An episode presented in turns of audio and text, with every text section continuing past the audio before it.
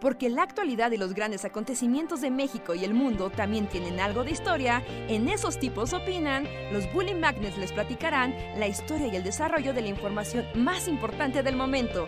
Quédate con nosotros que esto se va a poner de lo más interesante. Hola, hola a todos y todas, sean bienvenidos una noche más de Esos tipos opinan, el podcast de los Bully Magnets, donde nosotros, los Bully Magnets, platicamos de cosas bien random, hablamos con la comunidad y los alegramos y deprimimos en igual proporción y nunca se sabe si hoy toca alegría o toca quererse cortar las venas. Pero muchas gracias por eh, unirse a nosotros una noche más. Espero que lo disfruten. Yo soy Andrés y bienvenidos. Hola, yo soy Luis. Y ya. Iba a decir que es el primer podcast de Sembrino, pero no, es el segundo. ah, bueno, pero es el primer podcast en esos tipos opinan, ¿no? No. No, no, no, no, ya el pasado. ¿No, verdad? No. Estaba pensando en el que hicimos en el canal principal. Pero sí, hola, yo soy Reinhardt, bienvenidos al podcast de hoy. Bienvenidos a la, a la plática random. Y sí, ya veremos qué pasa, a dónde nos lleva el mood, el mood decembrino, post pandémico, prepandémico, pandémico, no sabemos qué está pasando. Eso ya es diario. Nos dicen que nos adelantamos, pero yo tenía una queja y quiero hacerla pública hacia ante el tribunal de YouTube. Pero es que ahora, cuando programas los lives, ya no te deja poner minutos intermedios. O sea, ¿No? O sea, como hasta hace dos semanas tú podías ponerle como voy a empezar a las 9.08 y, y, te marcaba a las 9.08. Y desde hace tres podcasts ya solo te deja como en punto, o sea, como en cuartos, en punto 15, 30 o 45 y no le puedes mover. ¿Qué es esto? ¿Una estación de ferrocarriles o qué? Exacto, así, justo el ferrocarril. Y, antes, o sea, y por, sabía que no íbamos a empezar a las 9 y quería ponerlo como 9.5, 9.10, pero no, me dejó ponerlo hasta 9.15, pero pues ya empezamos antes técnicamente. Pero bueno, bienvenidos, no se quejen. Más bully para todos. Lo importante es que estamos aquí listos para platicar. Ajá, ¿y de qué vamos a platicar hoy? Me pregunto. Uh, no tienen. Festivales musicales. ¿Cómo? Festivales de música. ¿Qué hay con ellos? Pues están volviendo, están volviendo lentamente. ¿Sí? Los, los festivales de, de, música ya aquí en México están regresando. ¿No? Así que, pues el Vive Latino ya anunció qué onda. Bueno, estuvo el Flow Fest hace unas semanas. Ese sí fue como todos nos vamos a toser en la cara, ¿no? El Flow Fest. Yo solo vi imágenes y, me dio esta ansiedad tanta gente. Vamos a reggaetonear de forma imprudente en un estadio, bueno, en, una, en un festival. Sí, el Corona también, que también es de los grandes festivales de, de la Ciudad de México. Está ya confirmado el Corona, pero de Guadalajara, que creo que es en marzo. Así que eh, está bien, pero es raro, ¿no? Porque, por ejemplo, ahora que fue el Corona Capital aquí en Ciudad de México, sí hubo, como ya saben, bajas de. Un par de bajas, tampoco fue así gran cosa, pero hubo un par de bajas de, de artistas que se covitearon y ya no ah, vinieron. Ah, yo creí casi de bajas, así como. El, Ah, no, no, no, no, no, no. no, Pues eso pasó, o sea. Pasó en Estados Unidos recientemente, ¿no? Que hubo un festival masivo y murieron aplastadas como 17 personas. Sí, sí, el que nos contaste del rapero misterioso. Del rapero que solo conocen los que juegan Fortnite. Ajá. Pero sí. Volvieron. Yo, pensé que en esas bajas, pero no, decías bajas como... Ay, claro, nos dicen el AMLO Fest, claro, que ya fue también. Ah, el AMLO Fest, claro, sí, sí, sí. Yo me perdí el AMLO Fest, o sea, no, no vi cuándo fue o qué fue o qué... ¿Te lo perdiste? Fue la semana pasada, El 1 de diciembre. El miércoles de la semana pasada. ¿Pero qué? ¿Salieron a... así? A... Sí, como que... A... Pues sí, o sea, y juntó un montón de gente en el Zócalo y él salió con su esposa y dije, ah, mírenme, hoy maravilloso, por favor, como alábenme". judíos. O- ajá, Sí, básicamente de eso se trató, pero estuvo como curioso, como que la nota fue que, es que, ¿en qué mundo? Pero lo que dijo como AMLO fue como de, así como en la mañana, y vayan al AMLOFEG y recuerden, pueden no llevar tapabocas. Eh, De hecho, los invito a que griten ají sin tapabocas. Sí. Entonces, ok, es el único lugar en el que me invitan a no llevar cubrebocas. Explícitamente. Ah. Sí, sí, sí, fue toda una movilización de. de Órale, gente. Sí. O sea, de hecho, ya sabes, porque también ya hoy en día yo ya no sé qué creer cuando veo los medios de comunicación, porque ya como que son propaganda a los dos lados, ¿no? Tanto los que apoyan al gobierno como los que no. Pero nadie da la nota, así, denme la nota, la nota, o sea, no Sí. quiero una interpretación política, denme la jodida nota, porque hubo de, solo Roger Waters ha, ha llenado más el Zócalo que López Obrador, es como, "What, ¿estás comparando a López Obrador con Roger Waters? Hoy Wow. mejor. Yo, hoy me- yo, no, yo no le dije nada a Pink Floyd. Eh, yo, yo tumbé el muro, él no, él nomás no canta contra él. Yo soy más grande que Pink Floyd. Sí, es como, guau, pero del otro lado, la nota, un poquito con un tinte, un sesgo medio discriminatorio, creo, como de 250 mil acarreados llegan al Zócalo, todos los pobres se reunieron al mismo tiempo, y es como, wow. Sí, además había como, por ejemplo, muchas interpretaciones condenatorias por la aglomeración. Como de cómo se atreven los pobres horribles a juntarse, qué ignorancia. Y así como, y cuando los ricos se juntaron en la Fórmula 1 a toserse en la cara, ahí nadie dijo nada. No, no hubo problema. Sí, no, el, el- el sesgo clasista y discriminatorio, neta, sí es, o sea, sí está bien feo. No como, "Tan- mira, toda la gente estúpida está junta y es como, "Esta es una nota del periódico. 250 mil personas se reunieron, fin de la nota. Pero el periódico Sí, sí, está sí. enojado, Rejar, y te va a dar su interpretación política de todo, aunque tú no la quieras. Yo no sé, o sea, yo no sé de, de qué tan cierto sea esto, pero yo recuerdo que antes de que empezara el apocalipsis, yo fui al, al Zócalo a ver el grito de la independencia porque nunca había ido a un grito. ¿No? Y fue como, voy a ir al grito, o sea, yo no puedo morir sin ir a un grito. Y fui y daba la casualidad de que era el primer grito de, de López Obrador, ¿no? Y era como, de, pues ok, ¿no? O sea, yo lo que quiero es ver la fiesta mexicana en el Zócalo, en realidad. Pero, o sea, ya se hablaba de, ah, pues es que siempre hay acarreados en, en los festejos patrios, siempre hay gente que llevan y así. Y no dudo que pues haya pasado, que pues, hayan organizado ahí, el partido político haya organizado llevar gente. Pero yo recuerdo que esa vez, o sea, de forma orgánica, real, 100% legítima, visto con mis propios ojos, muchísima gente, pero en serio, muchísima gente iba al Zócalo por su propio pie a apoyar a... O sea, que iba así de, Sí, sí, sí, eh, es que es el primer grito fue de el López primero, Obrador, ¿no? o sea, O hay sea, que estar. Fue el primero. Que fue el primero. Sí, no, en el primero su popularidad era. Todavía, ¿no? Sí, como era un tren, ¿cómo le dice. Elisa al señor Burns? Era un tren fuera de control. Ah, un trozo fuera de gorda.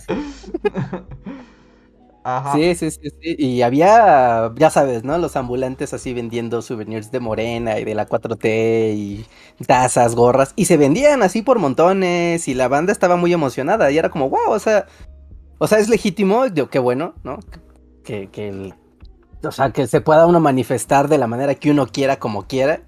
No, pero como de, wow, o sea, esto es orgánico, esto es real, ¿no? Y ahora que fue el AMLO Fest en diciembre, bueno, el primero de diciembre, al menos yo en las calles sí vi como que había pósters como de, si usted quiere ir al AMLO Fest, venga aquí, ¿no? De aquí van a salir los camiones. ¿No? Como que el partido pues puso, ¿no? De, no, no se preocupe, nosotros lo llevamos y lo traemos. Usted nada más aquí fórmese. ¿no? Y sí había, ya sabes, gente del partido que está organizando y haciendo esas cosas, pero igual, otra vez, fue de- legítimamente, yo vi gente que iba de, ah, pero van al Zócalo, ajá, y van a ver a Obrador, El sí, ah, ¿al AMLO Fest gratis, sí, y la gente Vengan o sea, AMLO Fest, ten- Tenemos a Shanebaum y de tenolera a mi esposa que tiene un doctorado. Lávenla. y que- eso, que lle- invitaron a esta, la presidenta de Brasil, a Dilma Rousseff. ¿A Dilma? ¿No estaba en la Eh, cárcel? Del barro, eh, que es una guitarra. Soy una señora de Brasil. Ajá. Sí se ve bien lleno. No, sí, se Sí, o llena. sea, O sea, tengo ¿Sí? entendido que el de este año sí tuvo más acarreados, ¿no? O sea, porque pues, Ajá. fueron por todo el mundo. Pero el AMLOFest sí llena. O sea, sin duda llena. Yo tengo una duda sobre el concepto de acarreo. Porque, o sea, muchas veces era como, hagamos comentarios clasistas. Eh, normalmente, y en la época panista, prista, o la- las cosas que te contaban tus papás de "Ah, antes el régimen. ¿no? Como un acarreado es alguien que le dicen, mira, tú tienes un beneficio, no sé, ¿no? Te dimos un terreno, te dimos un dinero, te dimos algo, y entonces a cambio tú tienes que asistir a estas cosas. Pues un acarreado en realidad, yo diría que es cualquier persona a la que llevan un evento del partido. Y es gente que no iría si no fuera porque la llevan. Hay diferentes como niveles, ¿no? O sea, está la torta del PRI, o sea, como vienes y te damos una torta. Está también el acarreo como institucional, como pues, de que llegaba así el patrón y de que como yo tengo tratos con el PRI, entonces todos los empleados el sábado se me vienen o los corro. Ajá, ¿no? Ajá. Estaba Sí, el sí, sí. acarreo también como el acarreo de te doy algo a cambio o Te doy dinero, ¿no? O sea, ten 200 varos y vas Ajá. ahí a gritar lo que te digamos que grites. O el acarreo que según yo es como el que opera más bien, que literalmente le dicen a la gente, pues no quieren pasar, los llevamos y, y ahí te los llevas y, y ya. Pero eso cuenta como acarreo, por, o sea, porque la gente se sube por su voluntad al camión, o sea, no le estás Bueno, o sea, condicionando pero- dando una dádiva O sea, pero en realidad, llevarlo. de no ser la versión donde o vienes o te corro, todos los demás siguen siendo voluntarios. Sí, pero no te estoy como coaccionando con, o sea, comprando tu, tu es que participación. te digo que hay muchas variaciones, pero yo diría que acarreo es cualquiera que como que el que organiza el meeting se lleva gente que si no fuera por el, el que organiza el meeting, esa gente no iría de verdad. Independientemente de las razones. Sí, sí, sí, porque yo recuerdo ese día, o sea, yo salí por las tortillas y estaba la fila para subirte al camión del AMLO Fest. Ajá. Literal, o sea, como de, oh, sí, entonces fue como de, o sea, si yo me formo y me subo y sé que me va a, o sea, el camión me lleva y me trae a la colonia, es súper chido. Cuenta como que fui acarreado, porque yo fui por mi, mi pie, ¿no? O sea, nada me dieron. Bueno, pues yo no fui, ¿no? serías diría, acarreado en el sentido en que si no hubieran estado esos camiones del partido, No hubiera ido. no hubiera sido. No, no hubiera ido, ¿no? O sea, O y sea, digo, no fui, ¿no? Pero no hubiera ido. Ajá, o sea, si no hubiera pasado eso, no hubiera sido. Pero, por ejemplo, lo que ha ocurrido con los AMLO Fest, por lo menos en el primero, es que la gente iba de donde estuviera como estuviera. Bueno, a ver, a ver, cambiando un poco el, el tono para darle la vuelta así al, Ajá. al Fifilandia. Ajá, que también Si hay yo hago la fórmula- Sí, sí. Ajá, si llego a la Fórmula 1 y digo, van a salir corridas de camiones desde puntos específicos del set para que vayas al evento, ¿cuenta como entonces como ser acarreados de la Fórmula 1? O sea, sí, pero eso no iba a pasar. Ahí Porque... pagas, ¿no? Ajá. Pasa- pagando.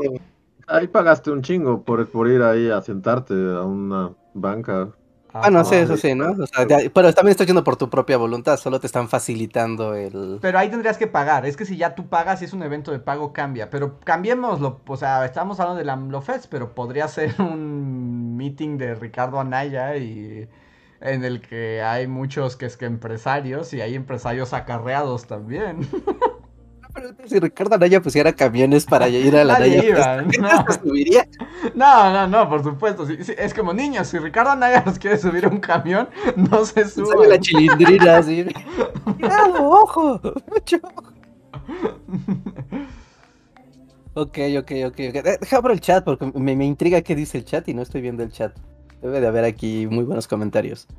Eh, pues aquí nos dicen que leyeron que en el, este AMLO Fest mandaron a los servidores de la nación, que es esta gente que a la que le paga el gobierno. Por ejemplo, ese es un acarreo clásico. Es como, no te estoy Ajá. pagando por e- porque vengas, pero estás en la nómina, ¿no? Entonces tienes que ir. Ajá, ¿no? Sí. O sea, pues claro, es parte de tu trabajo ser pues parte del evento. Dice Aleja Tolosa que en Colombia le decimos el lagarto a esa gente. A los que, a los que llevan a ¿A los, los acarreados. Órale, el lagarto. Pero suena como a villano de así del hombre araña, ¿no? Eh, ¿No? Como que llega el lagarto. Literal. Así literal. Porque, ajá, pero literal. La gente vota Sí. que, si, que la diferencia es si vas por convicción propia. Sí, yo creo que la convicción es también el asunto. O sea, vas convencido. Pero si tenías convicción y de todas formas te subieron con una torta y un frutzi porque eres parte de ahí que... Yo creo que ahí, pues más bien, pues te, tenía, te aprovechaste que te alimentaran. Pero si tú realmente querías ir porque crees en el poder eh, mesiánico de AMLO y te subiste porque tú querías apoyarlo, no serías un acarreado, creo. O sea, tú querías verlo. O sea, cuando salió al escenario, te, te dieron así cosquillitas en la espalda. O sea, no, no, o sea, ese, o sea, pues es acarreado premium, ¿no? Es como, wow, o sea, fui, Ajá. mira lo que quería ver. Y además me dieron una, una torta. ¿Qué más? Ya es el mejor día de mi vida. Con tu torta y tu peje de peluche. Sí. Lo extraño es que a estas alturas de su reinado mesiánico siga siendo popular, ¿no? O, o tan popular, pues. Sí, aunque yo también diría, por ejemplo, o sea, en su tercer año de reinado, y sí sigue siendo muy popular sin duda, o sea, aunque puede que ya tenga más críticas y así. Pero pues es que también, pues a quién otro le vas, o, o, o sea, ¿dónde está la competencia? Muy bueno, ¿no? Como ante el vacío de Ajá. algo que lo contraponga. Es como si estuviera Dios sin el diablo, ¿no? Es como, no, o sea, tiene que haber Satanás, y no Dios es como muy aburrido, tiene que haber algo que lo... Ah, eh, Sí, como Que que ah, es que hace demasiado ruido, llena todo el espacio, la mente, el sonido, llena todo, o sea, todo se atasca de AMLO. Y pues no hay nadie más que le compita por el espacio. Pero entonces, o sea, porque también ya en, así en, en menos, en un año ya vamos a empezar como en mood pre-campañas, ¿no? Porque Ya. ahora sí es así como, o sea, o sea, realmente ya el reinado está así en su ocaso, casi casi, ¿no? Antes de que todo el discurso se vuelva, o sea, porque el, el año previo, o sea, pues ya es este pura pre-campaña, ¿no? O sea, de Sí. ya el presidente casi ni lo pelan. Sí. Entonces como que le quedan dos. Y de esos dos, pues como que un medio uno también ya se va a empezar a sentir el mood de quiénes son los precandidatos y todo ese desmadre. Ujú. O sea, pero... Que de hecho ya sí, empezó. ya pasó. De hecho ya empezó y como de forma muy temprana, ¿no? Normalmente es como un año, dos años antes de la elección ya empieza a verse y como que ahorita fue de, no, ya desde ahorita que se empieza a ver... No menos de que todo sea una trampa distractora para que aparezca alguien así de una caja con un moño de repente, ¿no? Pero... Pues ahorita como que está como las carreritas entre la jefa de gobierno de la capital y el... ¿Qué es? ¿Ebrard? ¿Qué es? El secretario de Relaciones Exteriores, ¿no? Ajá. Y Ebrard. Ah, y a ver quién hace cosas más cool. Pero por ejemplo, si lo piensas, o sea, pero la batalla que ya se empieza a perfilar de la que habla Luis, de las precampañas, pues es justo dentro de la gente del mismo partido. O sea, es como, ¿quién va a ser el, el elegido de los dioses? Si va a ser Ebrard o, o, o Sheinbaum. Por los dioses quiero ser yo. Yo, yo soy todos los dioses juntos. Yo pelearía en el Ragnarok, que es anime de dioses. Sí, como tu fuerza moral, así, contra... Contra Cleopatra o algo así. Fuerza moral. Es un dragón corrupto. Pero pues está raro, ¿no? Porque incluso dentro de su partido ninguno de los que puedan subir, o sea, nadie va a, llevar, llen- nadie va a llenar el zócalo por Marcelo, así, ¿no? No, pues es que esa es la cosa que tiene este güey, que es... es- O sea, no, no sé si estén de acuerdo, ¿no? Pero... O sea, el otro día, justo en el, en el dojo estábamos platicando de, de este tema, ¿no? Y era como la pregunta, ¿no? De, pero ¿por qué es tan popular? O sea, el...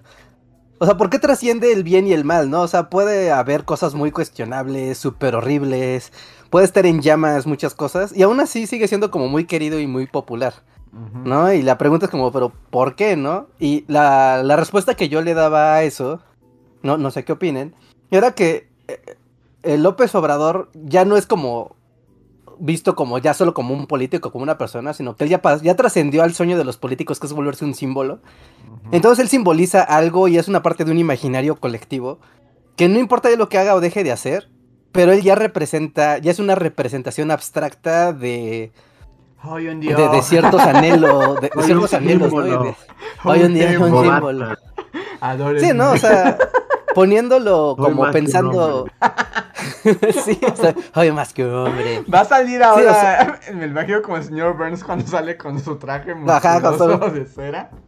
Ajá, sí, sí, sí, algo así, ¿no? Algo así porque eh, yo pienso como, tal vez cuando pasen así en el 2042, ¿no? Cuando muera López Obrador, eh, Me seguramente... como a Lenin, habrá un mausoleo. Ajá, sí, sí, sí, o sea, sí López pienso que eso puede pasar. Morra. Sí, sí, sí, como de- espíritu del más allá. es como Munra, ¿no? En el centro de la catedral van a tener a López Momia. Ajá, sí.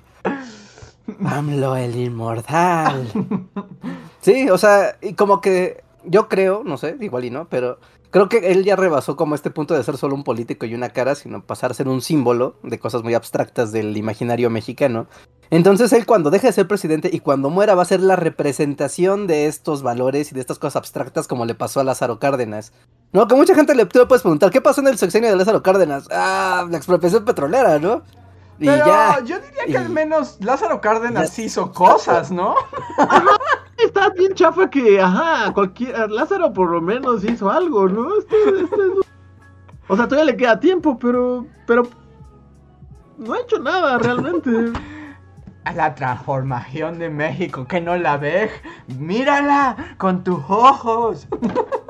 Ajá, O- pero o es una cosa simbólica. O como, o como O sea, porque Juárez. Su cosa es, es solo llegar al poder y ser como el güey que llegó al poder yendo del pueblo y así. O sea, y ya. Eso, Sí. eso va a ser como. Con eso basta para hacer el O sea, símbolo. yo lo que digo es que, o sea, su trayectoria es lo que le da la fuerza, ¿no? O sea, durante años, o sea, como todo el discurso de su narrativa, como de la lucha contra las fuerzas del mal de la política mexicana, o sea, que, que claramente han estado ahí y pues siempre pagábamos que alguien luchara contra las fuerzas, pero cuando llegó al poder resultó ser exactamente lo mismo. Entonces... Miren, Jalinas Pliego es mi mejor amigo. ah, Tampoco luchó mucho. Podría decirse nada, ¿no?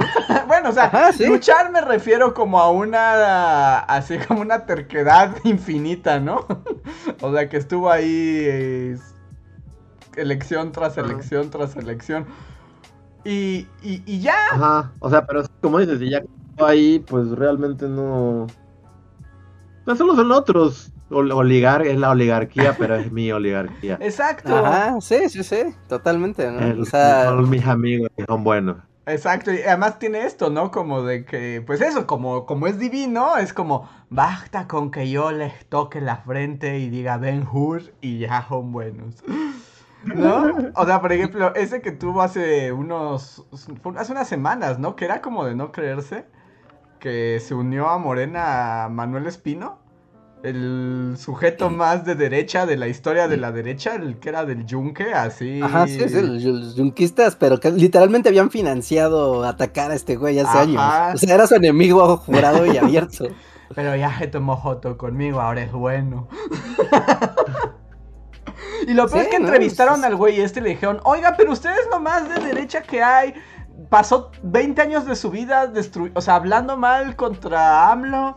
¿Por qué está ahí? Y dijo, bueno, bueno, es que los políticos brincamos de un lado a otro. Así, va de como, ¿what? No hay moral, la moral murió, jovencito. Entonces, ese es el asunto, ¿no? Y de hecho, yo creo que, o sea, a lo que llevamos del AMLO mundo, es como vibes PRI de los 70s full, ¿no? Sí, ¿no? Como todo el poder. Disfrazadas así de, de- tenemos a un señor que usa guayaberas y come en- así en la carretera. Pero fuera de eso, pues sí es vibes pre 70 así. Sí, Es lo mismo, ¿no? completos, completos. como- esa estructura, como, o sea, como regresar a decir que va a haber una nueva estructura, pero en realidad la nueva estructura es una que los, lo- así los elder políticos conocen muy bien, es como, ah, regresamos a nuestro, nuestro ambiente, perfecto, ¿no? Una concentración y centralización del poder brutal, perfecto, nos encanta. ¿Quién es el amo y señor? Que sí, ¿qué es lo que está pasando? O sea, Morena está convirtiendo en el PRI. Y de hecho, todos los que están ahí ya son priistas. O sea, ya es así como que nomás se cambiaron. Pero es exactamente lo mismo, ¿no? O sea, que, que Bartlett Eso, sea, o sea, su- volviendo su- a- su al- mano ¿Ah? derecha. Que Bartlett sea su mano derecha es como, wow. No, pero ella aplica, no, no sé, la verdad no sé, no quiero ser maquiavélico. Pero no aplica la de ten de cerca a tus amigos y más de cerca a tus enemigos. No, porque la- sí es muy raro. Es como, ¿por qué tienes a este güey cerca de ti? Es que- es la representación de. París, así, a mí no es este. La escalera Game es of Thrones, del trono, así. ¿Qué es el poder realmente? mi pajarito. No, sí, es como, o sea, no son enemigos, Reinhardt, son super compas y, o sea, son besties forever, Bartlett y Andrés Manuel. No hay manera de que diga así de, es mi no, enemigo ¿verdad? y lo tengo a la mano. pa". No, no, para nada. Pero pensar Ah, que es mi aliado. No, no, O sea, ¿verdad? es Es que es muy raro. Es... No sé, o sea, porque igual tiene ahí a, a Ricardo Salinas y, o sea, la cantidad de gente que, o sea, que puedes buscar a que ahorita está con él y así, o sea, es, es que es lo mismo, ¿no? O sea, es como... Es la misma clase política. lo mismo.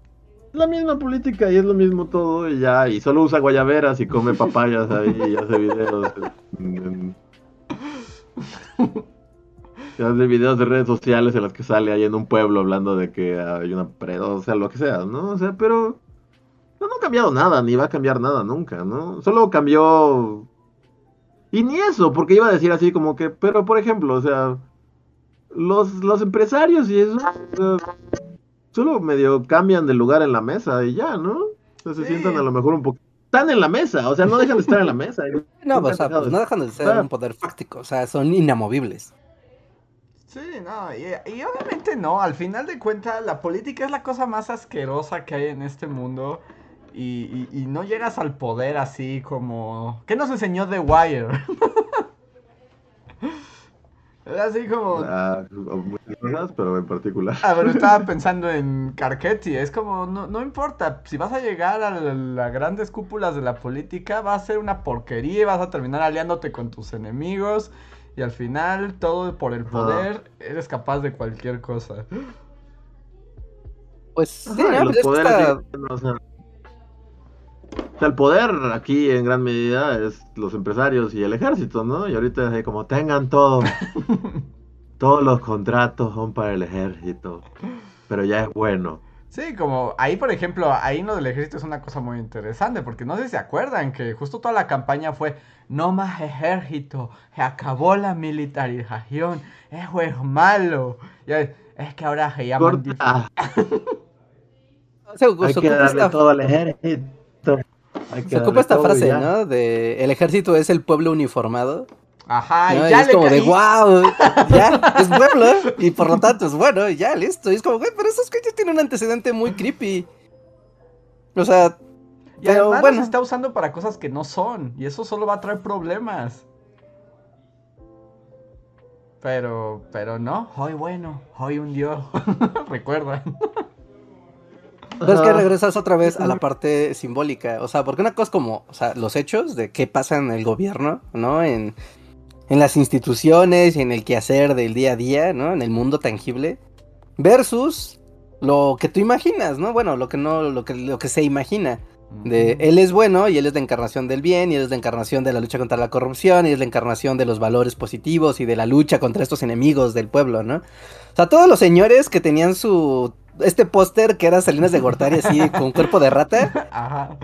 o sea, es como claro, él es el que corretea a este güey, o sea, él es el bueno. Y ya, todo lo demás que pase ya viene de sobra, o sea, pero en la narrativa del imaginario colectivo, ¿no? O sea, por ejemplo, como una fuente igual, de, esto es cero, ri- rigor científico cero, Ajá. pero, o sea, a veces como en, en los videos de Bully, ¿no? Y en, estos, en, en este par de videos que habla del 94, la crisis del 94, llegan muchos comentarios. ¿no? Porque ese es un momento como clave, ¿no? En la historia moderna de México, ¿no? El TLC, el Celes de Gortari, la crisis, la muerte de Colosio. Es un momento simbólico que marca, ¿no? Un antes y un después, ¿no? Y la transición después con el PAN y, y demás. Pero los comentarios que llegan, o sea, muchas veces son esta reproducción de ideas que se generaron desde aquel entonces, ¿no? De todo estuvo muy mal, todo fue un robo, o sea, fue un robo total al 100%, el... Casi casi, ¿no? Fue el Porfiriato 2.0, ¿no? Y es como, claro, pasaron muchas cosas horribles en ese entonces, efectivamente, pero la documentación y el análisis de los hechos versus la creencia popular, aunque los dos son como pasaron cosas malas, no necesariamente como los hechos coinciden con lo que se cree, pero se coincide en que pasó algo malo, ¿no? Entonces es, es muy raro, ¿no? Porque la interpretación del, o sea, de la historia, más allá de los hechos tangibles, muchas veces es como de, la narrativa nacional nos dice esto, ¿no? Esto es el bien y el mal, esto es la moral del país, esto es el, los buenos y los malos, ¿no? Entonces, al haberse creado al punto donde estamos hoy, es una total consecuencia de, de los noventas, ¿no? Y de esta continuación en el capítulo de la narrativa nacional de, de los políticos malvados, el neoliberalismo, en esta, o sea, de este concepto del que es el neoliberalismo versus el imaginario colectivo de lo que se supone es esa cosa rara que se imagina es el neoliberalismo, ¿no? Y, y, y finalmente, pues eso es lo que nos termina dando de no importa lo que haga este güey, siempre y cuando él siga alimentando la continuidad de esta narrativa, que te Pues es permite que sea muy fácil. hace, Por eso todo lo que no le gusta lo neoliberal es conservador y neoliberal. ¿Y qué significa eso? ¿Quién sabe? Porque ¿quién sabe qué significa? Sí, pero se resuelve así, o sea, porque ata un cabo con espejitos, ¿no? Pero, pero permite que exista esa como conformidad de, ah, claro, eso es una buena respuesta, ¿no? Ah, son los malos, perfecto, ¿no? Él sabe que estos son los malos. Sí, pues es como la operación justo de la narrativa y también es... Y además México de por sí siempre ha sido, o sea, esto es como desde la revolución, pero México es demagogia time. O sea, es así Sí, pues como sí. agárrate demagogia que aquí te enseñamos de qué se trata, ¿no? Y justo... Pues, por ejemplo. Y se trata de alimentar pues esas... O sea, como... como hablando como del gran momento histórico de la demagogia y de vamos a volverlo todo una narración que todos puedan digerir y que ya sea fácil maniobrar, pues la Revolución Mexicana también es exactamente eso. Sí, sí, sí. No, o sea, es como expertise aquí. Sí, no, aquí es expertise, porque es como, ves la Revolución Mexicana a fondo, así, ¿qué pasó, no? ¿Cómo- ¿Qué pasó? ¿Cómo pasó? Y es como, ay, güey, esto estuvo bien feo, ¿no? O sea, esto es un baño de sangre, de traiciones y de la lucha por el poder así más vil. Versus, pues es como, de, ah, no, mira, los revolucionarios y la lucha social y, y vamos, y se levantó México en armas, y es como, güey, eso no pasó as- tan así. Sí, pero pues son los discursos de que justifican el poder. O sea, el discurso de la revolución es el discurso justificatorio del PRI. O sea, o sea por eso son revolucionario institucional. O sea, el, mito de la revolución es lo que los justificas. Se, se acabó ese mito y ahora estamos con como viendo que se arma. Pues el nuevo, la nueva mitología nacional, ¿no? El nuevo capítulo, ¿no? En el. No, el, el siguiente capítulo fue como la época moderna, de oh, estuvo muy padre, después la corrupción se lo llevó todo. Este, ya sabes, de pudimos ser grandes, pero no, porque todos se lo robaron. Y que, que- que- que sí, que sí es cierto, ¿no? O sea, más que documentado está el relajo que se, que se hizo. No, pero también pues está como la institucionalización del país, las estructuras que se crearon, el lugar de México en el mundo, bla, bla, bla, ¿no? O sea que eso es más complejo, ¿no? Que solamente decir, todos se lo robaron y ya, y es como, bueno, pasaron muchas más cosas. Sí, sí, sí. Pero, pero bueno, no sé para dar puente a esto, Andrés, y no sé si sea, o si quieras, más bien. Pero hay un asunto hablando de, del PRI de los setentas. Ajá. Pero el fin de semana estuvo la marcha del CIDE y vi que todos los académicos pomposos salieron, ahora sí ya todos salieron a dar la cara. Pero fueron Pero ya que todo estalló. Ahí estaba yo, ahí estaba yo. ¿Ah, fuiste? Ahí estaba yo. en Cuenta, chisme, chisme, Ay, chisme, pero es que me da flojera. ¿De, de dónde a dónde marcharon? o qué? Bien poquito, porque yo estaba pensando que claramente se sabe que la gente que trabaja en las universidades no tiene buena condición física. Porque Ah. la marcha fue del Parque Hundido a Conacit, que son como... Dos cuadras, ¿no? un po más o menos. O sea, sí es un poquito más, pero yo dije, no, pues... Es un ratín, ¿no? Sí, Es un ratito. Del, de, ¿O no? ¿El Conacit es el que está como por Metrobús Francia? Ajá. Sí. O sea, digo, para, para la, la, la, la doctora que le duelen las rodillas. Y... Sí, es una buena Sí, caminada. Sí. medio largo, ¿no? O sea, sí es una caminadita, pero tampoco es muy, muy larga la caminada. Ah, O sea, yo me la aventé Ajá. de ida y todavía regresé al Parque Hundido caminando y no fue así como...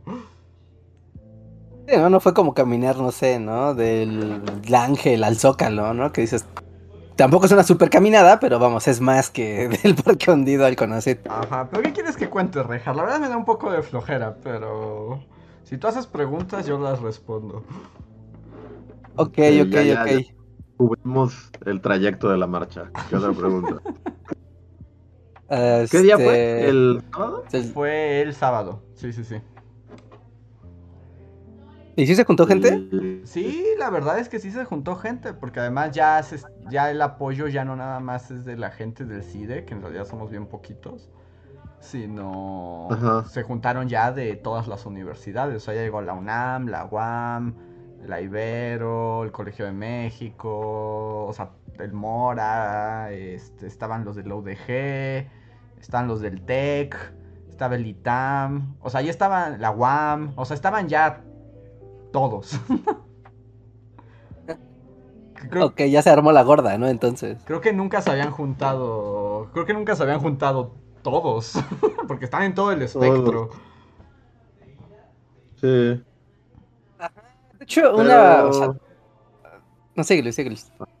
No, no, tú, tú, tú.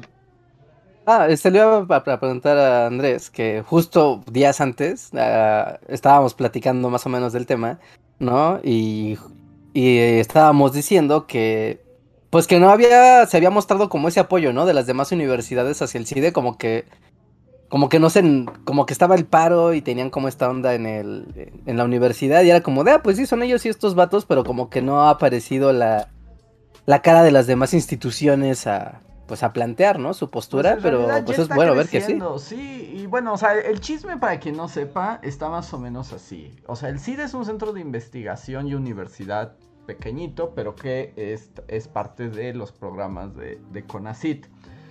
El CIDE siempre ha operado como solo y así, y más pues tiene sus normativas.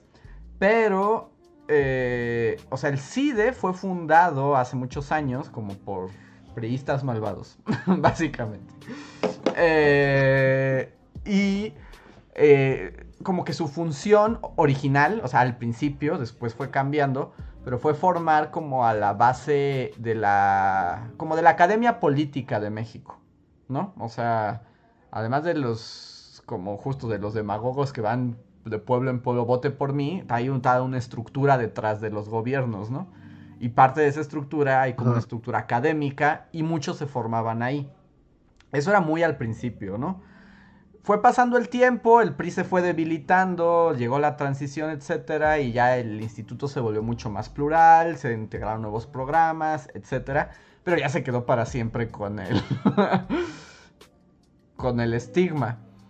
Y entonces, ahora que entra la 4T y pues ya una vez hablamos de esto, empieza como este ataque a la academia en general a partir de CONACIT, que han quitado becas, han quitado presupuesto, mataron un montón de fideicomisos y se rumoraba que la idea del gobierno era como apoderarse de todos los centros CONACIT, poco a poco, ¿no?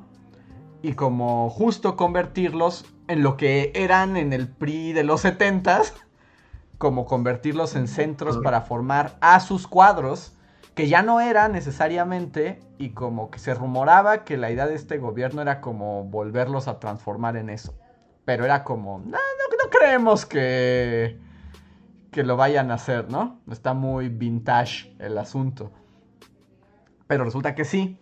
Y entonces empezaron por el CIDE. Entonces, básicamente corrieron al que era el director y de Conacid como que impuso a un director que ni siquiera es del CIDE, que nadie lo conoce y que claramente pues, es un viejo que va a cumplir las órdenes del gobierno, ¿no?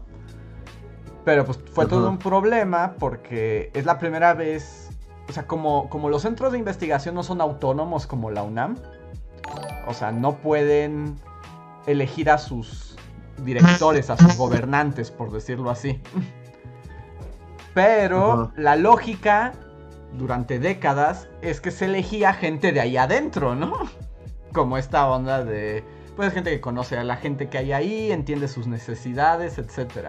Y esta vez trajeron un güey del Colmex y lo pusieron y dice, ahora él es su director. Y fue como de, como que no nos gusta ese señor, ¿no? Pero era como, bueno, era como interino. Y como interino se supone que él tenía que crear toda la estructura para las elecciones del siguiente director. Y que no se iba a meter, pero el señor este se metió y empezó a meter un montón de cosas. Y como apoderarse de las decisiones del, de- del centro, ¿no? O sea, correr a los... Y empezó a correr a los profesores de... O sea, de a todos los niveles que no están como de acuerdo con las políticas del gobierno, así como por una u otra. Y pues toda la comunidad se empezó a enojar, ¿no? Porque nada de eso está como cimentado más que por cuestiones políticas, nada que ver con la vida ahí adentro. Y también, bueno, no sé, ¿no? Tú me confirmarás, pero según escuché que también gran parte de esta queja, o sea, además de que empiezan ahí a cortar cabezas o a tratar de, hostigar a, a investigadores o a investigaciones, es porque hay, o sea, hay protocolos, ¿no? Para hacer eso. Y ahorita es como de, me voy a saltar todos los protocolos y yo voy a hacerlo, entonces también es como, Ese puedes fue- hacer esto, pero tiene que tener la vía institucional, ¿no? Porque si no, esto no puede ser. Eso fue lo que rompió todo, porque, o sea, obviamente todos sabemos que están las normativas y que las puedes forzar y que puedes hacer todo, pero es un proceso lento. Y lo que hizo este señor literalmente fue brincarse todos los, los procedimientos legales, ¿no? Así, se los pasó. Entonces ahí fue donde ya brincó la comunidad estudiantil y dijo, a ver, una cosa es que vengas acá de la nada a cambiarlo todo y otra es que lo hagas pues por tus pistolas, ¿no? O sea, que te brinques todos los seguros y todas las garantías de la gente de aquí. Ahí es cuando la gente brincó y después, este, como que ya corrió a, a la secretaria académica, que además una persona muy querida eh, dentro de la comunidad. Los alumnos dijeron, oye, pero el despido fue injustificado. Y convocó a una junta con los estudiantes para explicar por qué había hecho lo que hizo. Y fue de locos. O sea, se aventó un discurso donde nos dijo como "Eh, que son neoliberales, ustedes son malvados y los vengo a corregir. Pero ustedes los manipulan sus maestros. ¿Esto fue presencial o fue como una. En un Zoom, virtual? en un Zoom. Qué bizarro. Vale. Qué bizarro. Ajá, y en el Zoom empezó justo como literalmente a decir, obviamente se nota que es alguien que no le importa el lugar, que tiene muy mala opinión del lugar, y empezó a atacar a todos, ¿no? O sea, atacó a los profesores, atacó a los estudiantes, porque dijo que los estudiantes son esponjas. Entonces lo que les digamos ellos lo entenderán. Y ahorita están muy mal influenciados por el neoliberalismo de sus profesores. Y O entonces... sea, pero así como paréntesis, Ajá. los, la- o sea, la comunidad del, del CIDE son eh, gente de posgrado. Hay Entonces ya y posgrados. Y posgrados, ¿no? Bueno, pero la, la gran base es el posgrado, ¿no? Sí. O sea, las maestrías y los doctorados. ¿No? Entonces es como muy raro, como son esponjas, es como ya están grandes, o sea, no son niños de primaria o de secundaria que digan, son esponjas que absorberán el conocimiento de sus profesores. Es como, ya esta gente está Completamente de amplio criterio. Y además como en este tono paternalista y como... ¿Cómo se? Condescendiente.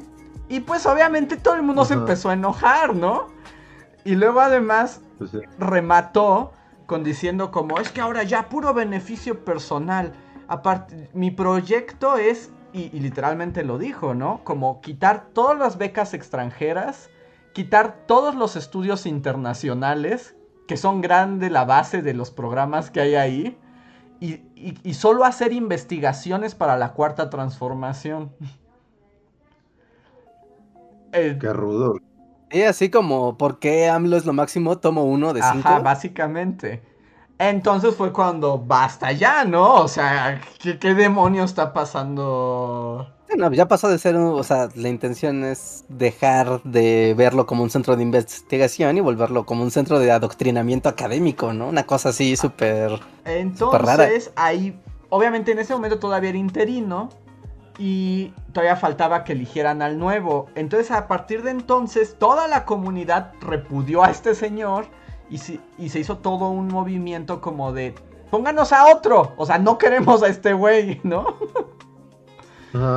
Y hay todo un procedimiento para elegir ya al director, que se supone que hay como una junta de... Invitan como...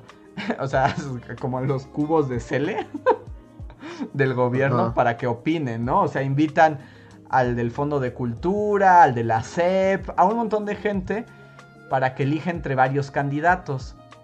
Y había otro candidato que tenía mejores como reviews que este señor.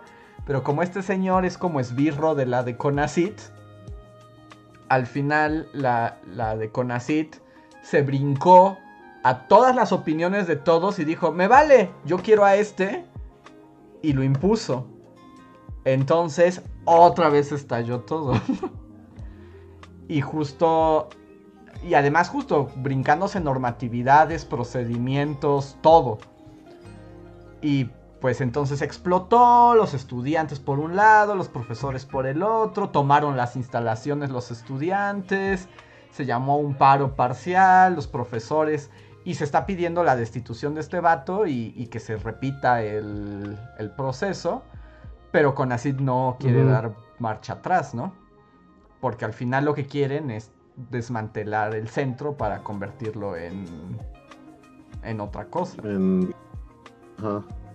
Ahí es donde Pues las no demás vaya- universidades saltan, ¿no? Ajá, y por eso brincaron las universidades, no, no porque haya un especial, o sea, aprecio así como amor por el CIDE, más bien es porque todos saben que si pasa en uno, Sí, pues el- cualquiera, es el, cualquiera podría ser el siguiente. les va a pasar a todos los demás. Entonces, eso es lo que se está peleando, ¿no? Como que no pueda ser tan arbitrario y, y así, que, o sea, que el gobierno no puede simplemente imponer y cambiar saltándose todas las reglas que, que están ahí para algo. Digo, siendo externo y en un así abogando por el mal. Pero bueno, si vas a hacer el mal, pues lo haces metódicamente, ¿no? Para que de repente nadie diga, no, ¿cómo pasó esto? Es Pero que- está como mal implementada la, la estrategia de me los voy a joder. Muy mal. Es que además también agarraron a un vato que es completamente incompetente. O sea, este señor es completamente incompetente. O sea, hasta para el mal es de los ¿De, chafas. de dónde viene? Él es del Colmex, de la... de economía. Pero, ni en- pero no lo quieren tampoco en el Colmex. Porque toda la vida ha sido como de esos viejos que viven para tener huesos del gobierno. Ajá. Que también viene... Y también viene del PRI. O sea, también viene de ese PRI milenario. Sí, ¿no? Y Sí. opera en esa lógica de, pues, sí, su- bueno, suena, no sé, ¿no? No, no, no sé la biografía del hombre ni sé quién es, pero suena como a voy a hacer un lambiscón hasta que me den algo y voy a estar aquí tras las sombras todo el tiempo. Y ese es el problema. O sea, nadie niega. O sea, y el discurso es que, "Eh, que la academia es neoliberal y mala. O sea, nadie niega. Por su, o sea, la academia no es pura, ¿no? Y es la academia mexicana. O sea, por supuesto que hay corrupción, por supuesto que hay este irregularidades, amiguismos, claro. Pero otra vez es lo mismo. En vez de que se ataque a los casos particulares, es como voy a quemar todo con un llamas. Y Sí, a poner a sus compadres, ¿no? y poner a sus compadres, que también eso sigue estando ahí porque todos son cuates. Pero entonces, ¿hay, ¿hay alguna universidad que AMLO apruebe? Eh, no, en realidad no. porque no le gustan las universidades. No, ¿verdad? Como que no.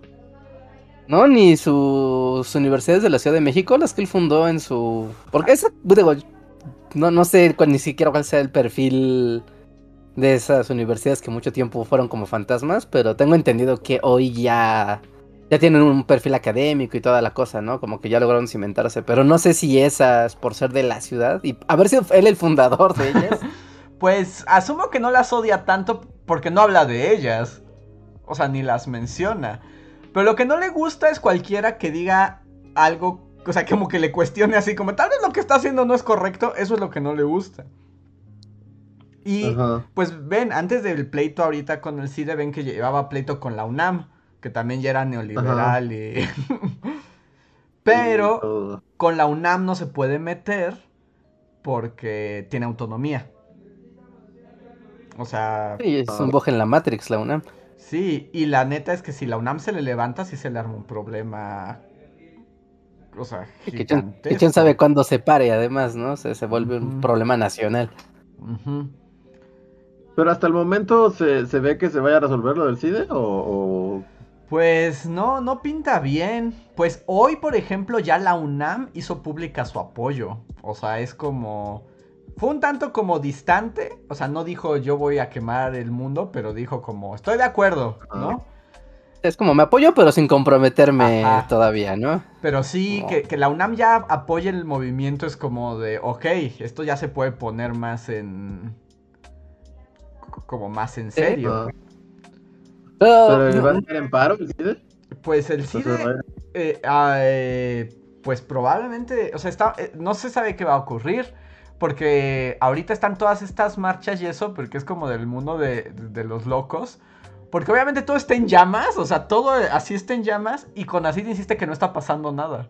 O sea, manda comunicados de todo está increíble, todo fue conforme a derecho, todos están conformes con la situación. Y es así como, ¿really? Ajá. Sí. Qué raro. O sea, pero no hay como planes de que se vayan a paro o algo así. Sí, yo creo que. O sea, ahorita ahorita las instalaciones están tomadas. Y yo creo que se va a ir a paro, probablemente. Si no se resuelve algo en estas próximas semanas. Por lo menos que el acepte que hay un problema. Sí. Haciendo una reflexión al pasado. No los movimientos estudiantiles es lo que un gobierno más teme, porque Sí. suelen ser las cosas más volátiles e impredecibles de todas las que te pueden pasar. Sí, sí, sí, son muy peligrosos para los gobiernos. De hecho, que- ahorita la apuesta final, como de los profesores y del movimiento, porque claramente Conacid no va a dar su brazo a torcer. O sea, ya ahí se cerró por completo. O sea, ya es un feudo Capuletos contra Montesco. O sea, ahí ya no hay ni para atrás ni para adelante. Eh, la apuesta es, y es parte de lo que están pidiendo los profesores, que intervenga Secretaría de Gobernación. O sea, como mediador, ¿no? Como un poco diciéndole eso, es como de... Segov, no te conviene un movimiento estudiantil, o sea, es como, neta. Sí, es como, a ver, aquí mejor nos la llevamos con calma porque esto se puede volver impredecible. Impredecible. Y todo por la necedad, porque además es bien, o sea, yo cuando veía todo al principio me parecía como, pues nada más cambien a este güey y ya. Ajá. Sí, no, pongan otro que sea más abusado. Si quieren hacer la Ajá. maldad, pues alguien que sea más así astuto para mover sus fichas. Que además, o sea, hasta en ese caso, el otro, o sea, el otro que estaba como nominado, también es de la 4T, o sea, también es militante de Morena. ¿No? Ajá. Pero todo el mundo decía, preferimos a ese güey, no queremos a este. Y, y ya hay otra cosa que yo no entiendo, pero pues yo no soy político ni lo seré jamás. Es como el aferrado, ¿no? Es como, ¿por qué quieres ser director de un lugar que te odia? o sea, Ajá, sí. como Exacto. todos te odian. No, pero ahí, ahí la respuesta debe ser como dinero, dinero, dinero, ¿no? O sea, como que esa casita ahí en, En la playa va a estar bien chida. Pero y ya que- si te odian, pues, pues tienes una casita bien chida ahí en Tepoztlán o lo que sea. Pero tiene que ser una, tú vas a tener cocos y el- los demás no. pero tiene que ser una super casita y además también el señor debe tener un muy buen hígado, ¿no? O sea, porque claramente es una comunidad que lo odia e incluso si se queda, la misma comunidad administrativa, estudiantil, académica, le va a ser bien difícil todo el tiempo que esté ahí, ¿no? O sea, todo el tiempo va a ser un estira y afloja. Mi hígado no podría con eso. De- ¿Sabes? Si eres político, igual y sí. Sí, sí, sí, claramente. Ah, pero con tu casota y así no estaría bien chido. Pero no sé, no sé, o sea, tal vez tendría que ser una casa muy bonita. Con un ra- una caballeriza y todo, está bien chida. Porque también, y, ya como en un asunto, yo sé que pues esta gente también lo que quiere es el hueso y ya, ¿no? Pero como a un nivel profesional, yo nada más pienso eso, ¿cómo guías a una comunidad que te odia? ¿Cómo puedes ser su jefe y su líder y todo si todos te detestan? Te van a puchar, además, eventualmente, tal vez no hoy, tal vez no mañana, pero en algún momento alguien le va a dar la, le va a aplicar la Julio César y lo van a dejar como alfiletero. Es lo que esperaría uno que pase, ¿no? Cuando, o sea, cuando literal empezaste con el pie izquierdo, tú dijeras, bueno, se fue degradando la relación y... Pero estás empezando con el pie izquierdo, así aquí no va a haber concesión alguna desde el día uno. Ajá, entonces, bueno, pero ese es el chisme, por si lo querían. ese es como Ok, el ya. chisme a grandes rasgos de lo que está pasando y en dónde va el asunto. Y aquí que la pregunta para el público es, ¿habrá un movimiento estudiantil que se salga de control en México? Responda. Creo, ¿no? No creo, yo, yo diría que no. Pues yo lo que digo es que tiene que pasar algo en las próximas semanas, porque lo que yo siempre pienso es que incluso lo de Ayotzinapa fue asesinado, el movimiento fue asesinado por Santa Claus y la Navidad. Ajá. Entonces, Ah, ya yo dije, ¿ya dónde va esto? ¿A dónde? no, es que piensa, piensa en Ayotzinapa, Rejaré el movimiento más grande así que habíamos visto en año. Nada lo había parado. y Llegó lle- llegó la Navidad y se fue. Sí, no, no, y tienes toda la razón. O sea, muchas cosas ha visto este país. Así, está a punto de así estar en, en cenizas. Y es como, no, ah, ah, ah", llegó aquí le- la Virgencita, llegó Santa Claus y llegaron los Reyes. Paren todo. Ajá. Reset. Y de hecho, yo diría, esa sería mi apuesta. O sea, si no, no hay solución ni no hay diálogo o nada en las siguientes dos semanas. Y después de Navidad, el movimiento continúa. Yo creo que sí va a haber movimiento estudiantil descontrolado. O sea, si sobrevive a la Navidad. ¿Eh? Si, si no, no- si no, no, no, no creo que llegue más lejos. Porque aparte ya vi que AMLO ya, ya descalificó y dijo que no. Descalifico a lo la marcha, eh, marcha fifi. Sí, ya dijo que era marcha neoliberal. Y hasta los ayudaron sus amiguitos de la UNAM, que también son unos neoliberales. Está muy raro todo.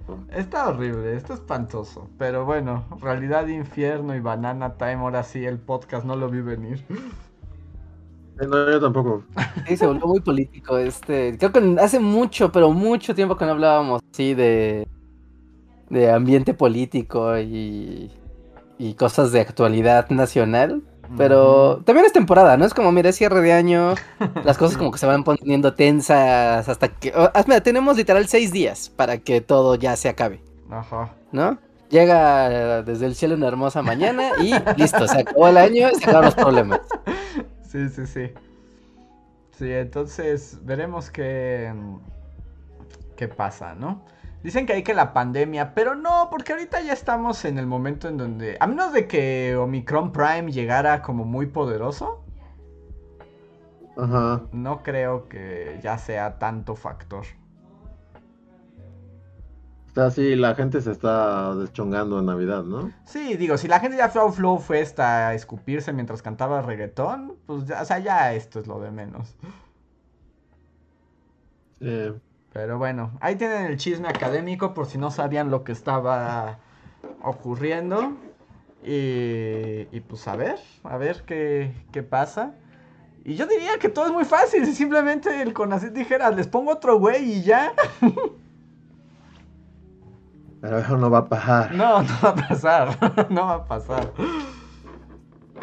Que No, eso no, no, al parecer eso está totalmente fuera de... Ah, además, Bueno, vamos. Y, y ya nada más como otra cosa que hizo enojar mucho a todo el mundo es porque también el señor este tiene un discurso donde como que para todo hace como dice que los estudiantes le debemos todo al gobierno y que debemos ser como leales al gobierno porque hay becas y entonces que todo debe ser por el gobierno. Es como, señor, o sea, ¿qué está hablando? O sea, las becas son un recurso que se asigna públicamente desde el Estado, no le debemos lealtad a nadie. Chale. Bueno, es el chiste de la academia, ¿no? Si no te afilas a un partido político y sí te pueden decir eso. Bueno, o sea, eres parte del partido y pues, te alineas a los principios del partido. Y, y ahí dices, pues, pues sí, para eso me inscribí en un partido político.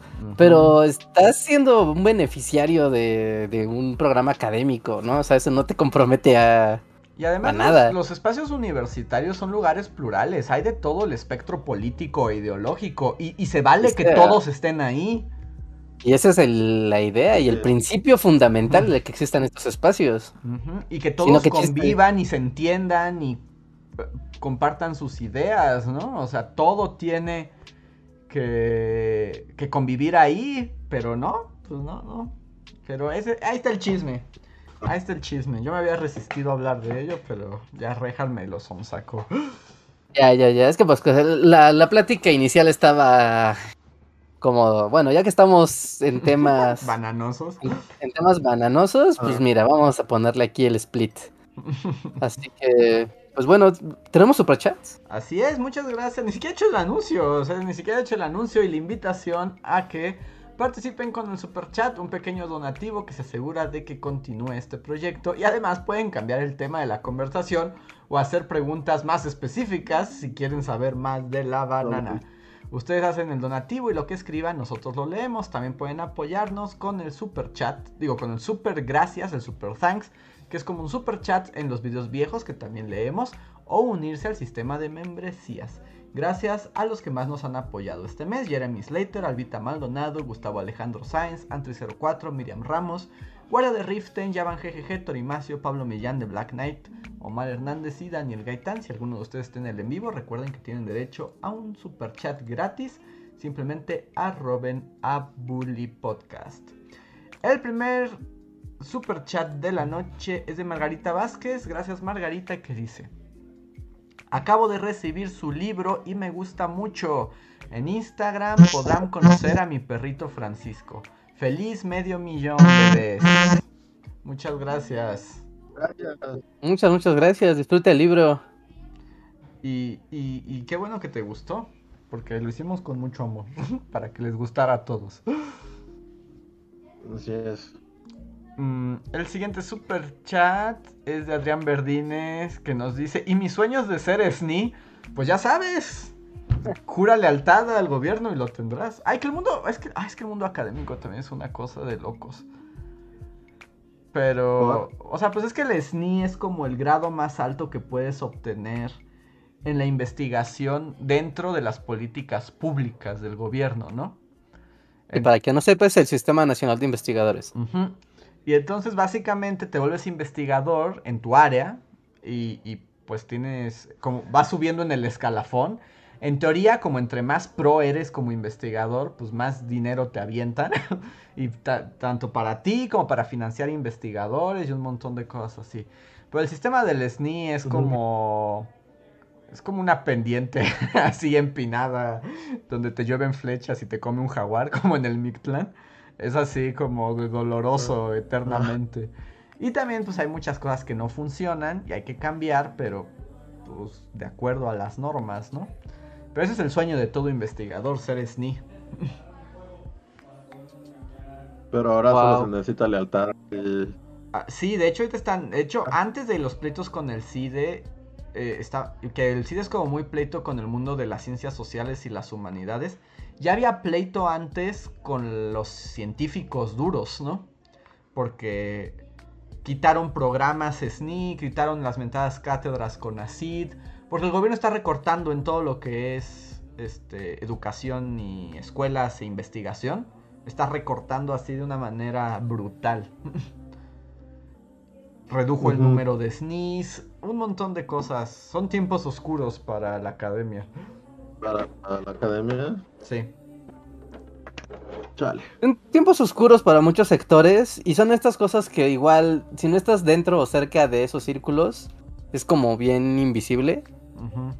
No, porque por ejemplo, ahorita todo lo que ya, ¿no? Platicaste y demás dices, wow, ¿no? O sea, aquí está el juego de tronos entre el gobierno y la academia y por quererse apoderar, ¿no? Como de un de un espacio que le puede, o sea, si le sale la jugada, sea como sea, a largo plazo, pues de ahí salen, pueden salir un montón de, pues aquí hay una investigación que dice que yo soy increíble y como es la academia y es la ciencia, pues está muy bien, ¿no? O sea, la verdad es que es un, es un poder importante. No, pero si tú le pones esto, regresando como al principio de la conversación, a, pues tú sabes, como al público en general, que no tiene tal vez nada que ver con la academia y no tendría por qué tampoco enterarse, es como de, oye, pasó algo acá súper malvado, pero a ti te dijeron, no, es que ese centro de investigación se reveló y Ajá. fue enderezado. Y ya, fin de la historia. ¿No? Entonces ya no importó. Es, es, es complicado. Ahora Es- siempre todo es más complicado. Es complicado. Y luego, por ejemplo, ya en la condición del SIDA ahorita está un fenómeno. Ya ven que todo se politiza horriblemente. O sea, ahorita que ya están uniendo otras universidades está mejorando. Pero al principio era como bien difícil. Porque es así como todo la- el mundo pro 4T. Era como del SIDA es neoliberal, que lo destruyan, ¿no? Y toda la gente anti 4T se acuerda que en las elecciones hubo un grupo de estudiantes del CIDE que mostró su apoyo a AMLO, ¿no? Y entonces Ah, sí. como... Entonces los que son contra 4T es como de... Ah, pues eso les pasa por votar por él. Se lo tienen bien merecidos, que los destruya. Entonces así como... Dudes.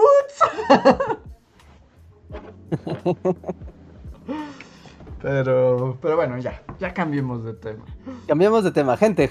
Cambien de tema. Super chat para cambiar de tema. Algo, cambien de tema. A ver, Timer nos deja un super chat y dice, amigos y hermanos, ¿tienen boletos para Spider-Man? ¿Y cuál es su película favorita y su Spider-Man favorito?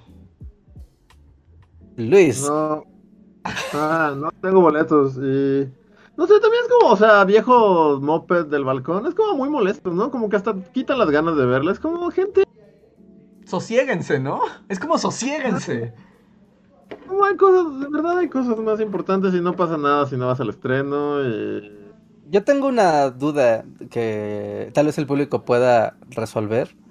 Pero, ¿por qué esta? O sea, es Spider-Man, ¿no? Todos aman Spider-Man y sí, pero yo no recuerdo que en las dos películas anteriores de Spider-Man hubiera habido como tanto hype como esta. O sea, algo en particular se está esperando. Van a traer a todos, ¿no?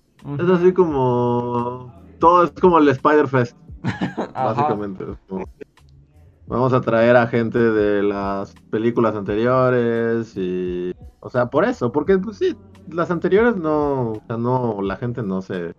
No, es por eso, porque está el rumor. O sea, todo tiene que ver con el rumor de que van a estar los otros Spider-Mans. Entonces, de alguna manera, lo que está haciendo es invocar a los Max Goofs de distintas generaciones.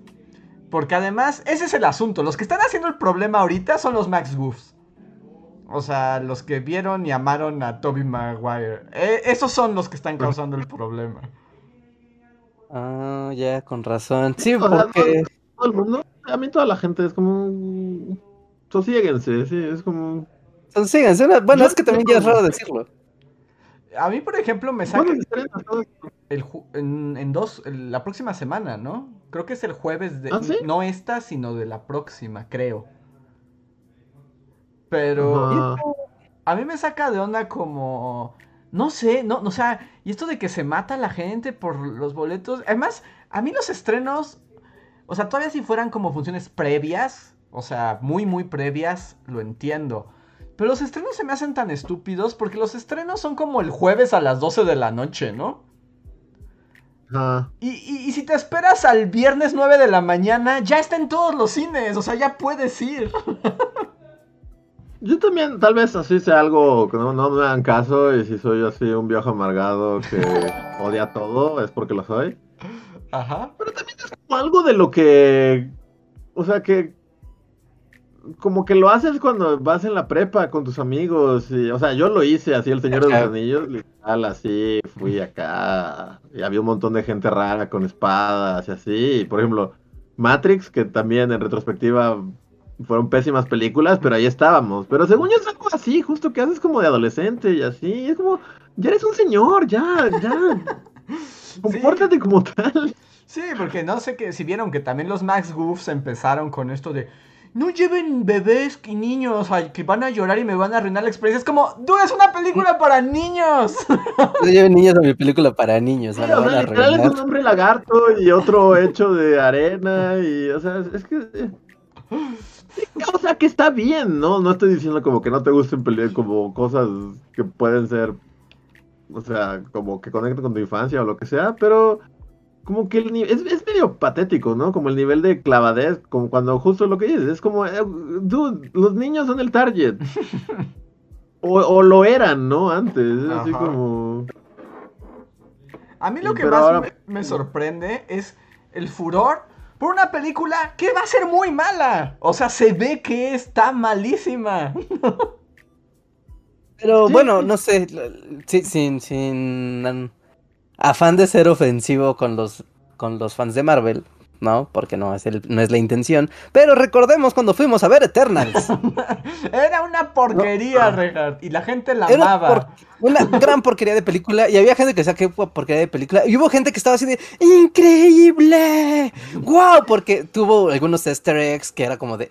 El clásico de. Es que esto conecta con bla bla bla. Y esto conecta con otra cosa. Entonces me da acá pistas para seguir especulando en mi universo súper loco, infinito. Donde es muy raro. Si el universo es infinito y todo puede pasar. Entonces no pierde el chiste. Porque en realidad todo puede pasar todo el tiempo. Mira, y entonces es que además especular digo, es una lo que decíamos, es que además Marvel ya se trata de arrojar momentos a los gordos de los cómics para que le digan a su amiga, oh, eso tú, deja- déjame, nena, que te explique quién es ese personaje que salió en el número 3 de Amazing, bla, bla, "Uh". Chicas, ¿alguna vez las Ah. han ligado así? O sea, ¿sí funciona? Porque yo no creo. No, no, no mames. La mejor manera de nunca vuelvo a. Pero no sé, pero también yo ya soy el viejo del balcón, ¿no? O sea, yo ya estoy ahí gritando y agitando mi bastón. Entonces... No, o sea, está bien que les guste, pero no es, lo que no está bien es el ridículo. Ajá, porque es patético. O sea, ya como que llegar a eso de que hay, hay hordas y gente golpeándose y gente vendiéndolos como en 10 mil baros en línea y gente comprándolos. Como, todo eso es, es simplemente es patético. Es, es, triste y es patético. Sí. Si Estoy lo van a hacer, fíjate. no lo escriban en redes sociales. ¿eh? Ponlo así, o sea, estoy especulando con el boleto de una película de cine para niños y un montón de señores se están peleando por comprármelo.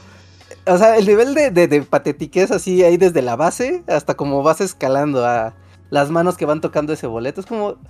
O sea, está bien y, y sí está padre emocionarse por lo que sea. O sea, uno se puede emocionar porque va a salir, no sé, ¿no? El nuevo juego de Pokémon, ¿no? Es como... de- Pero el Pokémon es juego para niños. Es para niños. Es lo mismo, es como... Y- y Es para niños, Ajá, yo soy un adulto, no tendría por qué clavarme con esto.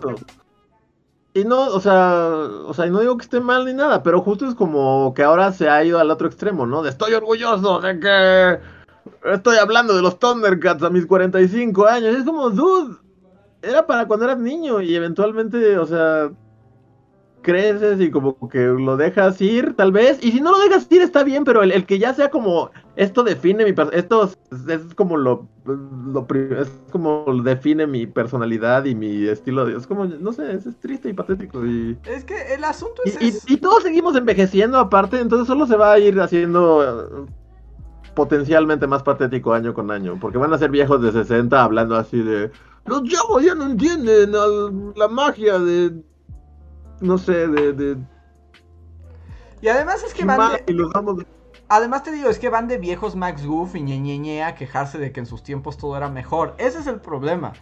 Y también es como de... O sea, está bien, uno puede gustarles y... y... y pues, ah, o sea, nosotros nos van a gustar las caricaturas, nos van a gustar los superhéroes, la hasta ficción, los videojuegos. días. Hasta que Está nos bien. entierren va a pasar eso, ¿no?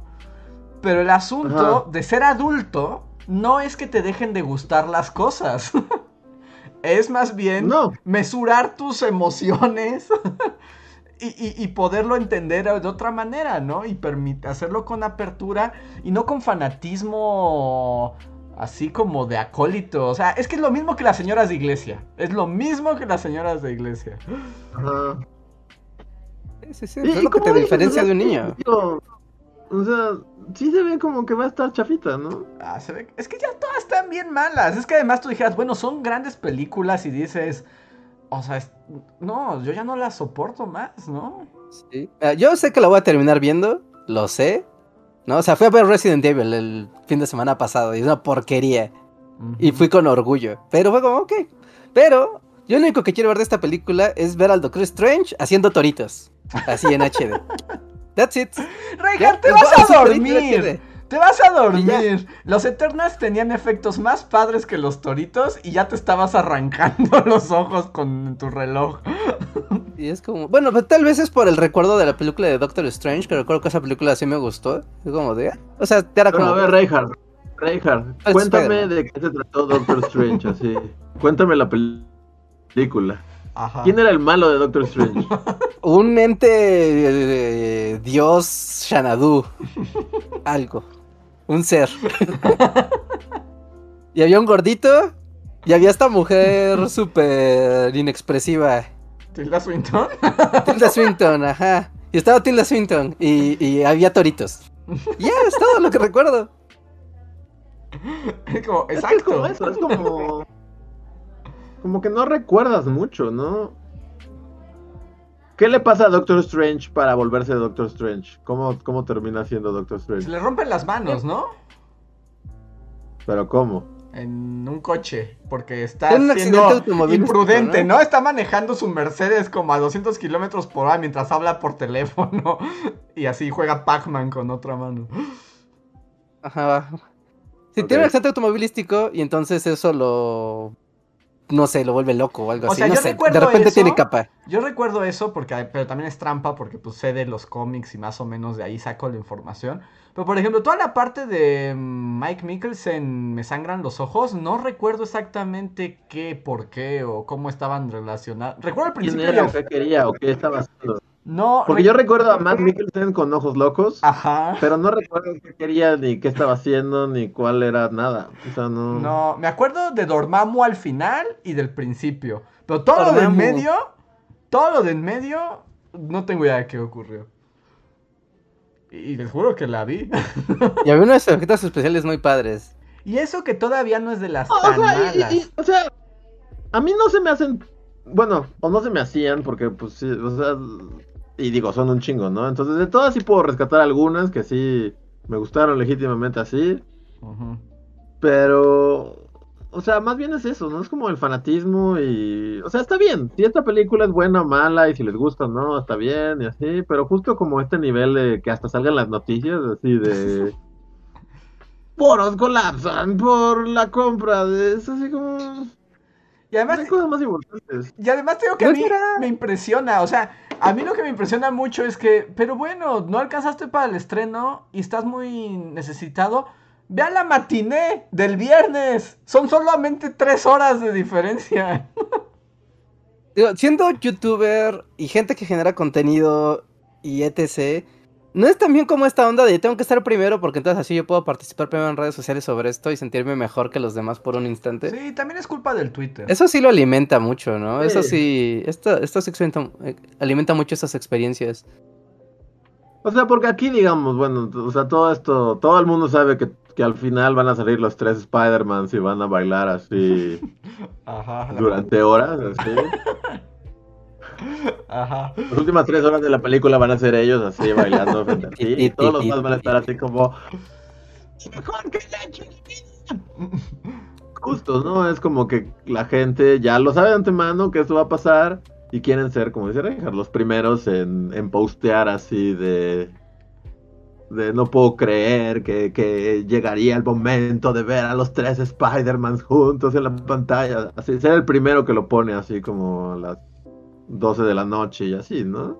Es como Porque no lo sabemos, no sabemos qué va a pasar. no pasa nada si alguien te spoilerea en tu Twitter y si no quieres spoilerarte no te Es lo que a te Twitter digo, o sea, en- a usted, a ti, Luis, te va a arruinar la experiencia si... No, Pero hay banda O sea- la que sí le, le jode mucho. Si te dicen que va a pasar algo que ya No, sabes pero- que va a pasar. pero ya todos sabemos qué va a pasar. O sea, es como... Lo sabemos y, y- y- y no pasa nada. O sea, al yo antiguo que, que era un poco más obsesivo, sí, me, me acuerdo que me molestaban los spoilers. Pero yo ya viejo es así como, no importa. No importa. O sea, primero que nada, todos sabemos qué va a pasar. Y si alguien te lo arruina, de todas formas la vas a ver y va a pasar frente a tus ojos y luego se te va a olvidar, como Doctor Strange. Es así como. Se te va a olvidar y te vas a morir. Ajá. Exacto, y luego se te va a olvidar y luego te vas a morir. Y, y nada tuvo ningún sentido de importante. Y te digo, yo estoy de acuerdo que uno puede disfrutar mucho las cosas. Y la neta es que si son super fans de Spider-Man, adelante. Todos somos super fans está de bien, cosas sí, sí, sí. diferentes. Sí. O sea, el gusto que uno tiene, no, pero el asunto es como toda esa dinámica que además, ya sé, me va a salir así como mi sombrerito de Lenin. Pero además todo eso está alimentado por el consumo. O sea, todo es una estrategia de mercadeo. Es lo más patético de todo, que tu nostalgia y tu sentido de vida y tu sentido de fanatismo y de personalidad es un producto de consumo que está siendo perfectamente planificado mes con mes, con mes, con mes, con mes. Ajá. ¿No? O sea, e- es, es, es raro. que tienes que repetir, ¿no? O sea, las cosas que como que sale así del ratón, decir así como eh, ahorita vi uno recientemente. Ah, con Cazafantasmas, así, porque aparte apareció de publicidad, ni siquiera aparece de que siga a alguien, sino que ya te la, te la avientan en la jeta, es como Seguro a ti te gustan estas pendejadas, mira, Cazafantasmas, vela a ver. Pero justo el, el tagline era así como, tienes cara de que te gustan estas pendejadas.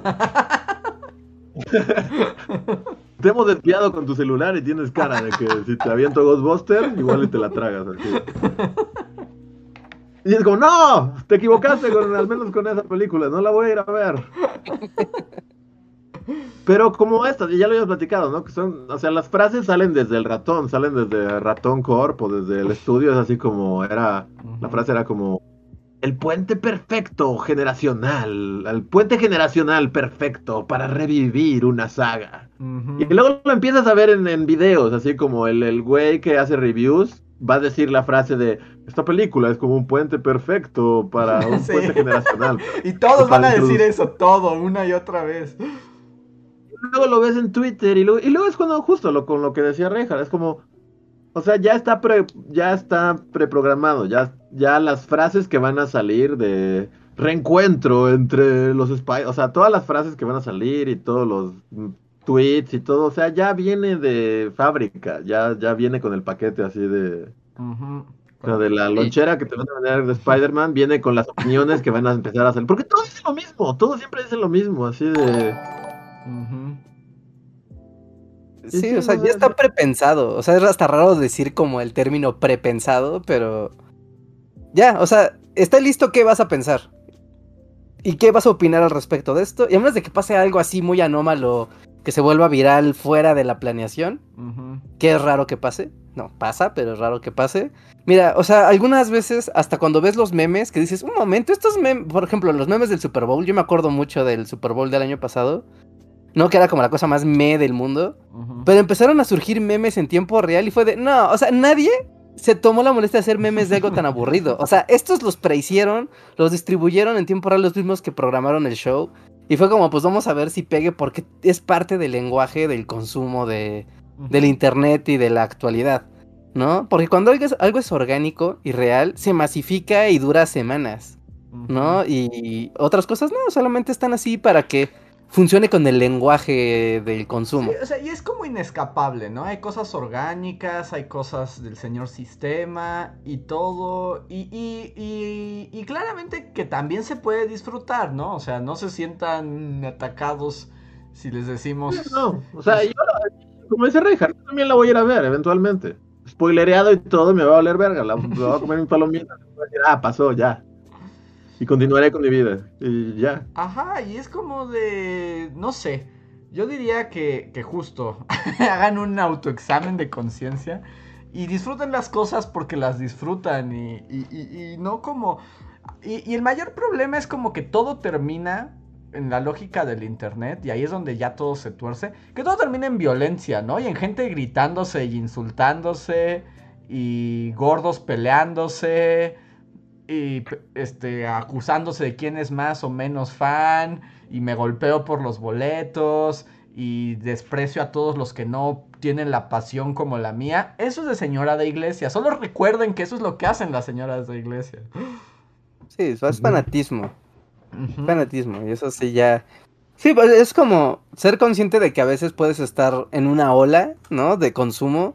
Y de, de repente decir, ¿por qué estoy, o sea, por qué ahora estoy haciendo esto otro? Y, de- y hace un mes estaba haciendo esto, y hace dos meses estaba sobre esta otra cosa. Es como, yo quería que todo esto pasara, o simplemente me fue llevando la ola del consumo a este punto. ¿no? Entonces, está bien si te late y todo, o sea, y está perfecto, pero de repente está también decir, no, ya, no, no. No quiero esto, no, solamente estoy siguiendo la inercia de lo que me están diciendo que es divertido, entretenido y, y cool. Sí, y no se peleen, no se golpeen por nada. y no le griten a los bebés de las demás personas. Y esas cosas tan feas. Ajá. Sí. Pero bueno. Y de, la, Pues- y de la película de Spider-Man favorita. Ah, a sí, mí me teníamos gusta la animada. yo- Sí es cierto. te- La, la de. La, la última, la animada, creo que Creo la que esa es un anime, ¿no? Ah, esa- esa es la mejor. Spider-Verse es una chulada de película. Into the Spider-Verse sin duda es la mejor. Yo te digo que yo sigo defendiendo que el videojuego de Spider-Man es una película. y, me- Muy buena, bastante buena. y una muy buena película. Y si ya me voy a las películas como live action, creo que la que más me gusta es la del Doctor Octopus. Aunque tiene mucho que no la veo. Pero en su momento era como muy querida esa película. Sí, es bueno. Sí, mm, Pero bueno, híjole. Sí, sí, sí, sí. a ver. Tal vez la primera de Tom Holland a mí me gustó.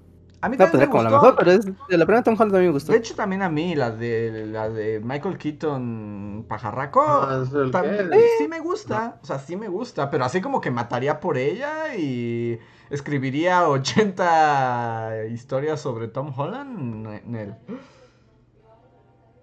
Ay, ya tenemos spam. Ya, ya lo quité. Ah, ya lo quitaste, ok. Sí, ya, ya lo quité. Sí, sí, sí. Entonces, pues, eh, que por cierto, salió el, el tráiler de Sí, nada más Spider-Verse 2. quiero decir una cosa. ¿Se dieron cuenta que el, el bot llegó en cuanto empezamos a hablar de Spider-Man? ¿Coincidencia? No lo creo. No, que, sí, yo también tiene razón. Nunca hay bots y empezamos a hablar de Spider-Man y ta. Aquí hay gente. eh, Taca, taca. Sí, sí, sí. Pero bueno, sí, que es- hablando de Blu-rays, cough, cough. Vean Spider-Verse en un Deja, Blu-ray. ir, deja ir al Blu-ray. No, Deja ir tu quest por traer de vuelta el Blu-ray. Ya nadie compra Blu-rays. ¿qué va a ser el gordo del Laserdisc? Sí, me tienes Ese como es en Mean mi- Girls, así de. Deja de hacer que el Blu-ray. Deja de creer que el Blu-ray va a pasar. No va a pasar, hija. Es tan, ¿cómo es la palabra? Fetch. Es tan fecha el Blu-ray. No sé desde cuándo estás en el lobby del Blu-ray, pero, pero déjalo ir. Luis Adrede, Luis Adrede. Pero sí, también ya salió. No, pero ¿qué? qué? Que salió el tráiler de Into the Spider-Verse 2, ¿no? ¿Ah, sí? Yo no lo. Ese salió justo ayer el tráiler. Yo tampoco lo he visto, pero vi que sí fue como de wow. Así que si no han visto Spider-Verse 1, la encuentran súper fácil, guiño guiño por ahí. Y si no, pues pueden ahí en. Creo que en, En en Amazon. Disney Plus. es- No, ¿En Amazon? En Amazon Ah, está en Amazon. En Amazon. Está bien padre esa película, está bien divertida esa película, está bien padre las historias de esa película y visualmente es una locura. Sí, visualmente está muy locochona. Sí, es una buena. Y, y es una buena película. ¿Viste la de los Mitchells contra las máquinas, Reinhardt? Sí, claro. Ah, sí, sí, la. Todo lo vimos aquí. Sí. Y nunca hicimos un spoiler. No. Lo comentamos nada más así como muy al aire, pero que también hablando que de que es el mismo estudio, de hecho. Ajá. O sea, porque también está locochona, ¿no? Sí. Visualmente. Visualmente. También tiene esta onda como de voy a juntar como, o sea, como que es 3D, pero al mismo tiempo voy a juntar efectos 2D y después voy a hacer un 2D 3D soso con muchos colores y elementos y como que mucho lenguaje del internet jugando. ¿No? Y el ritmo de la película es como más, más, más, más, más, más, y mucha música. Esos son muy padres. Este estudio hace películas muy divertidas. Sí, sí está buena. A ver si, si, si la segunda se mantiene al, al nivel. Otra película para hablar en Blu-ray. Pero por ejemplo, esa es, es una película que ves en Blu-ray. Pero por ejemplo, yo diría que genuinamente esas son buenas películas. Sí, totalmente. Ajá. Sí, sí, sí.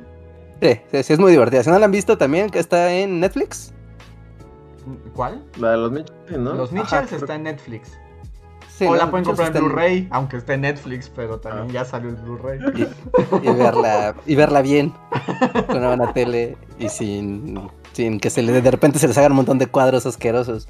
A ver, déjenme leo un super chat más. Este es de Axel Alonso. Gracias, Axel, que dice: Hablando de ciencia, ¿qué pueden platicar de la escasez de chips y semiconductores? ¿Vieron el boicot de Estados Unidos a las Olimpiadas de invierno en China? Reinhard, es tu momento. Ah, No, bueno, es que desapareció una tenista porque, pues una tenista china, hace meses. ¿Desapareció? Así como cuando Desa- Corea del Norte se robaba gente. Sí, así, o sea, desapareció porque dijo que uno de los eh, líderes del Partido Comunista la había invitado a su casa y ya, pues así una cena como de, oh, sí, usted es la campeona del tenis, pero qué bonita está usted, ¿no cree? Y Mm. hubo ahí, ya sabes, acoso. Entonces esta tenista salió a decir que pues acusando a este político y desapareció. ¿De plano? ¿Así? Sí, desapareció. Y de repente es como, no, no, no, aquí está, miren, aquí hay un comunicado, una carta escrita por ella. Así es. ¿Y que firmaba sé. como niñita? Todos aman a Kron, firma niñita. Ajá, sí, ¿no? Y, y nadie ha vuelto a ver a la, a la tenista, aunque ahí ya sabes, como aquí hay una llamada de teléfono de ella diciendo que está muy bien, pero nadie la ha vuelto a ver. ¿No? Entonces, pues se sospecha que están en una de estas escuelas de adoctrinamiento del partido, o peor, na- nadie sabe, pero entonces pues hay un boicot del mundo del tenis a, a China y ahora ya trascendió al mundo del- de los olímpicos, donde dicen, pues es que si aquí hubo un asunto de una desaparición y un asunto de violación de derechos humanos, eh, pues lo que van a hacer eh, Estados Unidos y seguramente más países del occidente a no mandarse de no mandar representantes a los Juegos Olímpicos de Invierno de China. Eso pasó hoy o ayer, o sea, eso está súper, súper reciente. ¿Y tu opinión sobre la escasez Órale. de microchips? Ahora los chinos, los chinos lo tienen planeado todo. ¿Los chinos tienen nuestros chips? Primero el COVID y después los chips que se hacen en China, no lo creo. Pero bueno, creo que no hay nada más que decir al respecto. Sí, antes de empezar Yo teorías de la siquiera sabía que había una escasez de chips en el mundo. Sí, de hecho ahorita en México, o sea, bueno, muchos países ya entraron en, en escasez. Y México también ya entró en el periodo de escasez de chips. Entonces, eh, mm, la industria automotriz mexicana es una de las más potentes de- del mundo. ¿no? Aquí se generan muchísimos carros. Y ahorita están empezando a detener la producción de carros porque no hay microchips. Básicamente, y no se pueden armar carros porque no hay microchips. Y hasta nuevo aviso, ¿no? Entre otros países. Entonces ya lleva como dos meses que empezaron a haber proyectos, tanto en Europa como en Estados Unidos, de decir, bueno, ¿por qué no empezamos a hacer nosotros nuestros propios chips? Porque toda la vida los hemos mandado a hacer a China, ¿no? Y ahora ocurre que, bueno, ¿no? Se supone que debido a la pandemia y pues el, el cierre de circulación comercial internacional y demás, pues deja de haber circulación de microchips. Pero qué casualidad, ¿no? Entonces... Sospechoso. Sospechoso por lo menos, ¿no? Entonces ahora Alemania, Estados Unidos están queriendo armar sus propias fábricas de microchips para no depender de los chips chinos. ¿no? Y pues bueno, porque ahora hay, una, hay, hay escasez, no se sabe hasta cuándo va a ser. También China está cambiando ahorita su modelo de, de distribución y de administración de empresas. Y así, entonces va a haber escasez de chips para... Todavía 2022 va a haber escasez de chips, ¿no? Tarjetas gráficas, equipo de cómputo, carros, etcétera. O sea, partes por el cierre de vías comerciales por la pandemia, pero también partes porque dejó de haber circulación de microchips y venta de microchips. Entonces, pues sin microchips no hacemos nada. Ujú. Ok. El siguiente super chat es de David Herrera que dice, cambiando de tema, Andrés, ¿ya viste o leíste Komi-san? La estoy viendo, es un nuevo anime. Está muy divertido, está muy tonto, pero es como un anime de comedia que se trata de una chica que es súper guapa. Así, ya saben, como secundaria o prepa, creo que es prepa, como prepa japonesa y es como la chica más bella del universo y todos la aman, pero tiene problemas de ansiedad social, entonces no puede hablar porque todo le da miedo y le asusta a la gente. Entonces es como su quest po- por, hacer amigos cuando no puede ni hablar, pero al mismo tiempo es la más bella y popular de la escuela. Entonces, En español no la tradujeron el título como No puedo hablar no. o algo así, como No, se llama en español, que es la traducción directa, es Komi-san no puede comunicarse. Eso, ajá, sí, ya yo he Ah, visto. Está en Netflix, se estrena un episodio a la semana y está muy chistosa, es comedia pura, ¿no? O sea, es así... Y sí da risa, la verdad. Y está chistosa la monita, porque creo que es tan guapa, pero para todo empieza a temblar y no puede pronunciar palabras. Es una, es una waifu chistosa. Ok, ok, ok. Sí, sí he visto que Netflix está así en el top de, de las tendencias. Está divertida, o sea, es que te, es pura comedia, está divertida. Ahí si la quieren ver, sí, hasta lo que llevo sí me ha gustado. Luego tenemos un super chat de Luis Gerardo que nos pregunta que si Spider-Man es el América de Marvel. No, vale. Tanto así. Pues no sé, pero yo lo hubiera pensado, pero hace unos días vi como como un, una encuesta mundial que hicieron como de qué superhéroe es el más famoso y querido en cada país, ¿no? ¿Y cuál creen que es el superhéroe así? Marvel, es Marvel, solo Marvel. Este más amado Ajá. en México.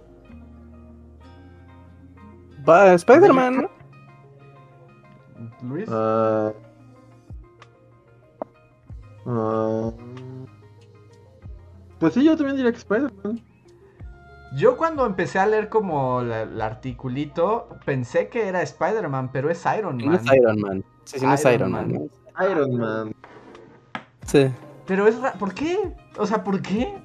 Tiene un nodo aspiracional. el- Porque es un rico nefasto y nos encantan los ricos nefastos en México. Yo más bien como la onda ingenieril, ¿no? Son todos los, ajá, los ingenieros y programadores y... Es como más como el gen ingenieril, ¿no? Ándale, es que justo es como también. ingeniero y rico nefasto. Es como tres puntos. Ajá. Pero sí, sí, tiene, tiene sentido. Sí, yo cuando lo vi fue como, órale, Iron Man. Que sí, que es el más popular en México, es el más querido. Sí, ¿Viste de más países? De Eh, casualidad. en la mayoría es Spider-Man. Sí, ¿no? Spider-Man y Iron Man yo creo que son top. En la mayoría es Spider-Man, Capitán América. Curiosamente, me llamó la atención. El Capitán América es el favorito, adivinen dónde. ¿En ¿Rusia? Sudamérica? ¿No? En Canadá. Es como. ¿Por qué a Canadá le gusta el Capitán América? ¿No hay algún país raro que, que le guste así Ant-Man o algo así? Eh, había. Sí, sí había uno que me llamó la. ¿Pero qué era? O sea, era como curioso, porque era como. Creo que Black Panther y era como Noruega. Ah, ok. O sea, es como algo que no esperarías ahí. En la mayoría de los lugares había este. Spider-Man. Y ahorita que lo, me acuerdo, no es cierto, ¿eh? Si era de superhéroes en general. Porque en Brasil. Sí, sí, era superhéroes en general. Porque en Brasil el favorito era Wonder Woman. Wonder Woman brasileña. Ajá. Yo estoy viendo aquí la... No sé si lo encontré, pues si es exactamente el mismo. Pero también veo que Rusia es Wonder Woman. ¿En serio? ¿Sí? El Capitán América en Australia. ¿Batman Superman es el favorito de algún país? de Venezuela. Batman. Ajá. Ba- Ajá. Batman, en el que yo vi, Inglaterra. El- era el favorito en España. Ajá, en España también, efectivamente. Batman. Batman, el hombre murciélago. Ah, murciélago, ¡Hombre! ¡Es un murciélago! En Japón también, Batman es el rey. En- ah, ¿De quién es M? ¿Wanda? En, en la India, Wanda es la ganadora. ¿Wanda? ¿Así? ¿Scarlet Witch? Ajá, sí, sí, sí. La bruja escarlata en la ¿La India es lo que más roquea. Órale. Mm, Pero ¿Aquaman? ¿Qué es el Aquaman? esos estaban mintiendo. Son los hipsters. Los hipsters dijeron ¿no? Menos que vas así en... Pero es que más bien desde hizo Mamoa, ese Aquaman ya fue otro Aquaman, ¿no? Supongo. Pues, bueno, sí. como factor Mamoa. El Momoa Ah, no, Factor. eso yo sí, ¿no? Eso, eso. Mamoa Factor. Sí, efectivamente, eso, eso ayuda. Ay, a ver. Eh, el siguiente super chat es de. Ah, este es de Sila, a ver, Toño Inclán que dice: Estreno mi membresía recomendando Arcane. De verdad es una obra maestra a varios niveles. Ya he recibido muchas recomendaciones. La voy a empezar a ver. Sí, ¿no? Todo el mundo chulea Arcane así como... habla de Arcane, ajá. Y Sí, sí, sí. Le voy a dar ya la oportunidad, ya decidí darle la oportunidad. que lo que he visto sí son como los memes de la gente. Me encantó Arcane, ahora quiero jugar League of Legends. Y es como está feliz, llega League of Legends y ya está triste. Mm, Sí, ¿no? como el meme este del camión, que están como a un lado así todo el... viendo el paisaje, del otro lado está la montaña. triste. Sí, no, vean Arcane, no jueguen League of Legends. Una cosa no tiene que ir relacionada con la otra. Porque solo trae dolor y frustración, ¿verdad? Sí, yo nunca jugado League of Legends, pero por el tipo de juego es, si no tienes un equipo, olvídalo. Déjalo ir. No juegues. O sea, lo abandonas. La vida es corta para, para jugar League of Legends solo. ¿No? Consíguete dos, tres amigos mínimo para decir, ah, mira, vamos a hacer un equipo y entonces sí te vas a divertir. Pero los juegos de equipo con desconocidos son basura. No los juegues. Hazte un bien. Ay, y a ver, para cerrar ya el podcast de hoy, voy a leer dos super thanks que tenemos de las emisiones anteriores. Eh, las dos están en el podcast llamado La anomalía del chango que piensa. Ok. Y que uno es de Fernando Franco, muchas gracias, que dice... Cuando Andrés mencionó al demonio de la mente, recordé a Hao de Shaman King, que se vuelve malvado por un demonio que le otorga la habilidad de escuchar los pensamientos de las personas.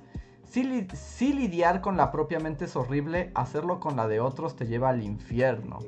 Una pregunta para Andrés. ¿Cómo convencerías a alguien para que se adentre en el maravilloso mundo de One Piece? Saludos. ok. ¿Quieren hablar primero del... ¿Les gustaría leer las mentes de las personas? No.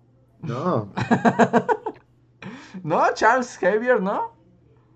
O sea, si lo puedes controlar a pero, voluntad. pero- pero Charles es como manipular y, y con- o sea, bueno, leer, pero también como, pero tú dices solo mente, ¿no? vamos a ver lo que todo el mundo piensa y ya. Ajá. Bueno, pues, no sé si venga como con todo el kit telépata, pero saber qué piensa la gente.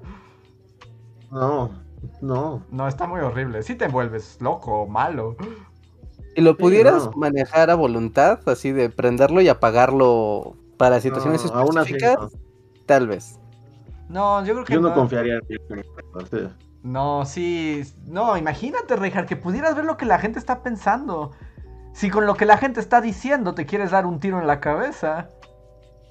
Pues sí, pero te podrías adelantar a muchas situaciones, ¿no? Si, si Yo- sabes qué está pensando alguien, pues sería muy conveniente. Yo recuerdo, y voy a ir a un lugar oscuro de mi adolescencia, pero yo recuerdo sí, un día pude leer la mente cuando tenía 13 años. No, no, no. Pero eh, había un capítulo en Buffy la cazavampiros. Donde después de pelear con un demonio que era como telépata, le cae la sangre del demonio a Buffy. Y como que obtiene el poder de leer las mentes, ¿no? Y justo al principio está con lo que decías, ah, pues puedo adelantarme y sacar ventaja. Pero luego se da cuenta que no puede apagarlo, ¿no? Y escucha los pensamientos de todos. Y es un infierno, eh, te destruye así. Sí, no debe ser Es que el horrible. problema es que no puede apagarlo. O sea, la cosa es poderlo apagar. A voluntad. Yo digo No, que, aunque también- sería de, de poder y luego no lo tendrías apagado nunca y luego arruinaría tu vida y morirías. Sí, yo Sí, también. creo ¿verdad? Es que sí te ganaría vida. la tentación de, de, de- de- de prenderlo y, y te joderías, ¿no? Tú serías tu peor enemigo al tener ese poder en tus... Y sobre la pregunta de cómo convencer a alguien para que se adentre al maravilloso mundo de One Piece, pues solamente le hablaría de que realmente es una gran obra. O sea, que realmente es una historia fabulosa, llena de grandes momentos y que vale la pena el viaje. Es lo que yo diría. Si eso es suficientemente convincente, eso ya no lo sé. Vamos, Luis, ve One Piece, solo son mil episodios. No, mami, no. Si ves uno diario son tres años. No. Vamos, solo son mil episodios. Voy a ver un resumen en YouTube así de. de 10 minutos. ¿Cuánto durará un re- alguien que diga, si puede ser el, el mejor resumen de One Piece, así, el gran resumen de One Piece? ¿Cuánto duraría ese resumen? Pues no, tendrías que hacer resúmenes así. O sea, yo creo que por lo menos te lleva a resumir unos 20 minutos, media hora cada temporada. O sea, cada arco. Ok, entonces tendrías como unos, ¿qué te gusta? Unos 15 videos de media Ah, hora. Ándale, sí, más o menos. Ok, ok, ok. Sí, porque es, es mucho, es mucho contenido. Ajá, es demasiado. A One ver. Piece. Y el último, que es un super gracias, es de Jonathan Barlandas, que también nos escribió en el del mono, que dice, este podcast tuvo de todo, en especial el tema de los changos fue muy divertido, les recomiendo jugar Ano 1800.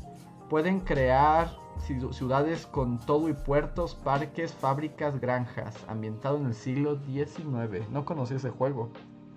Es una saga muy popular. y es, bueno, es una saga ya de mucha tradición.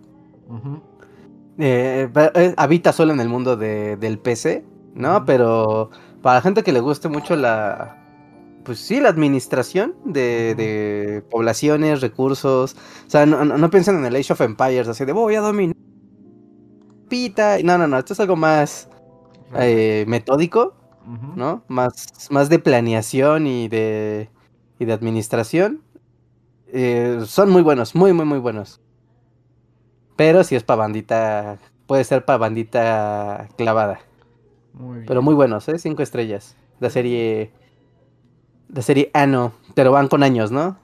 O sea, cada, cada saga pues, son diferentes temporalidades. Em, tenemos un super chat de Lilith Vicio, gracias Lilith, que dice saludos bullies. Y no sé si vas a escribir algo más, porque lo que dice es como mil, me muero con mil. Sí, yo sé que mil capítulos asustan.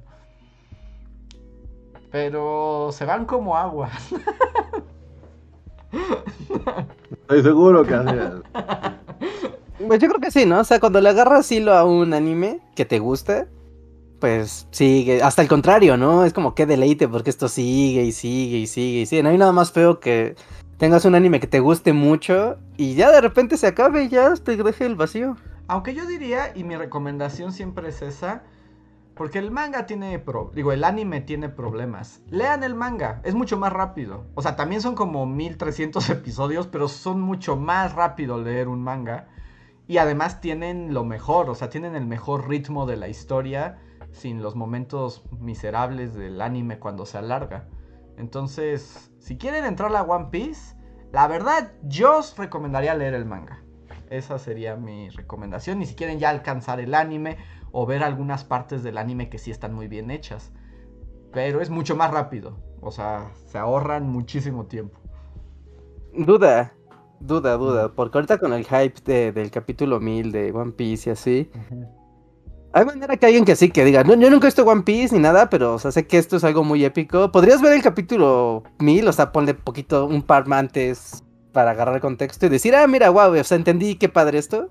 O no, no vas a entender qué está pasando. No, ya es demasiado, es demasiado grande, demasiado épico. O sea, no en el sentido de positivo, sino de grande, ¿no? O sea, hay demasiados personajes, demasiadas situaciones, todo está pasando al mismo tiempo. Entonces sí se necesita empezar, o ver resúmenes por lo menos, ¿no? Ok, ok, ok. O sea, Y bueno, pero ya si solo yo- para cerrar el... Si yo te Ajá, digo así no sé. como Reinhardt, empiezas desde el capítulo 700, no vas a entender nada. O sea, nada de lo que. O sea, le vas a agarrar la onda eventualmente, ¿no? Pero O sea, va, vas a agarrar piezas. pero va a ser muy desconcertante al principio. Ok. Pues ya solo para cerrar y para marcar la proporción de esto.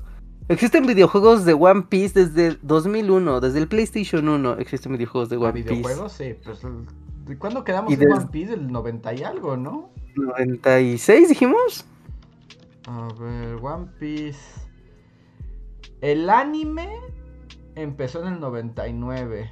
El manga en el 97. Órale. ¿No? Y además el, el creador es impresionante, que los japoneses trabajan como nadie, no se los podemos este, cuestionar. O sea, van a- ya son más de 20 años de One Piece. Y el O sea, está- y, y- y lo más de lo que les contaba alguna vez, o sea, el vato es ultra mega millonario, pero todos sus días los pasa en un estudio bl- blanco para no distraerse dibujando. Y se casó con una supermodelo que no ha visto más que creo que tres veces en su vida. Pues japoneses, ¿no? Sí. ¿Te ubicas que en dos meses se va a cumplir el 25 aniversario de One Piece? La celebración. Y de hecho se va a celebrar con esto que todo el. También hay gente nefasta, los otakus también. Con... Porque va a haber live action de One Piece en Netflix. Órale. Ujú. Y ya salió hasta el casting. De hecho, Luffy es un actor mexicano. Ah, sí. ¿Sí? sí, ¿Que Luis? sí. ¿Cómo? Luferio. ¿Luferio? Luciano, ¿no? Luciano de Luciano. Goma. Ajá. Luciano de Goma, el pirata. no puede ser en España, sí. Pero bueno. El bucanero. ¿Y van a Wow. también hacer mil capítulos de live action? Pues ahí sí no sé qué van a hacer, porque pues ahí sí van a morir y envejecer los personajes. Sí, pues sí. Igual agarran un arco, ¿no? Como de vamos a contar esta historia del mundo de One Piece y pues, ya está aquí, ¿no? Sí, van a ser como saguitas, yo creo. Pero pues a ver si les funciona, porque ya lo habíamos hablado, los live action de los animes siempre son un fracaso rotundo y súper raros y cringe y así. Como ahora que salió la de Cow- Cowboy Bebop. Ajá, por ejemplo. ¿no? Que, que no sé qué tan bien o mal está, pero también vi que al casting así lo querían crucificar solo porque pues, no eran monos de anime. pues, un- No, y, y el de Cowboy Bebop, yo vi unos pedazos, no, no me la aventé completa porque la verdad está muy aburrida. Pero es que es raro, es que el anime no puede ser live action. Y, No. O sea, no puede, o sea, simplemente va contra toda su naturaleza. Y, o sea, y está chistoso porque se ve que intentaron, obviamente, adaptarlo a lo moderno y al live action y a lo gringo. Pero le quisieron dejar cosas muy fieles al anime. Y se ven muy raras. O sea, es como de. En caricatura esto es muy divertido. Y aquí es como. No. es Gerardo Méndez como Luffy. Gerardo Méndez es Luffy, ¿sí? no, no es cierto. Pero, o sea, piensa por ejemplo en Full Metal Alchemist, todas las partes chibi chistositas, eso no puede pasar en live action. No es ridículo. Incluso es ridículo. Como muchas premisas del anime las pasas a live action. Y por más épico que sea verlo en monos. En monas chinas y en monos chinos. No, el epicness simplemente no se puede, es intransferible. Es que no se transfiere bien. No, es, es muy extraño. Pero bueno, ya vámonos por los últimos super chats. El de Tecnodeus Blast dice: El resumen del arco. Ah, nos, eh, nos está dando el dato. El resumen del arco de Marineford, que es como uno de los arcos más famosos y de lo mejor que tiene One Piece, dice: El puro resumen dura una hora. Wow. Y es un arco. Y es que en ese arco lo entiendo, porque pasan mil cosas. O sea, porque además de lo que tiene One Piece, que como que el creador va construyendo sus piezas, ¿no? O sea, como que son piececitas, piececitas, piececitas. y de repente te las junta todas y dices, no puede ser, está pasando todo al mismo tiempo. Y es muy padre, pero sí es una, sí es una locura. Y ya cerramos con el super chat de Ismael Ordaz. Muchas gracias por el super chat. Aún no escribe nada. Pero bueno, lo que escribe Reinhardt. Ya, el final nos vamos. Solo, solo antes. ¿No, ¿no faltaron super tanks? No, los super tanks ya se Son las acabaron. 11 de la noche. ¿Ya? Ok, ok, ok, ok. Bueno, bueno, pues los super tanks todos se respetan las dinámicas del stream. no, pues ya se acabaron, ya se acabaron. Ok, perfecto. Pues ya estuvo, ¿no? Pues nada más recordarles que estamos en la comunidad de Discord donde se pueden unir y estar viendo aquí los memes en tiempo real, platicar con la comunidad, eh, estar atentos de las noticias y varias cosas más que tenemos por ahí. Y también recuerden que nos tienen en Apple Podcast, porque ya me regañaron que siempre digo que es iTunes. Apple Podcast, en Spotify, en Google Podcast, Deezer, y cualquier plataforma que soporte eh, feeds de podcast. Ahí nos pueden encontrar. Si no, no están en el, en el live, pueden escucharnos ahí, pueden llevarnos con ustedes a donde quiera que vayan. Y si no saben cuándo son los lives, recuerden, son siempre los lunes y los jueves a las 9 de la noche. Ahí nos pueden acompañar, participar con los superchats, platicar con la comunidad y pues disfrutar de un ratito con Bully Magnets. Así es. Y pues creo que nada más. Ya na- nada más Yo. ¿Eh? No, ajá. Bueno, yo rápidamente agrego que parte del son de las 11 de la noche es que, o sea, pues hay video de la semana mañana, el cual tengo que volver, tengo que volver a trabajar en él. Así que mañana video nuevo, espérenlo y les va a gustar, les va a gustar, va a conmover sus corazones. Creo, creo ¿Eh? que sí, porque es como el último del año y pues ahí espero que les guste. Como... No sé, no tiene nada que ver con la Navidad, pero por alguna razón se siente extrañamente navideño y me gustó hacerlo, entonces véanlo y compártanlo. Así es. Así que estén atentos a todas las notificaciones, se estrena mañana.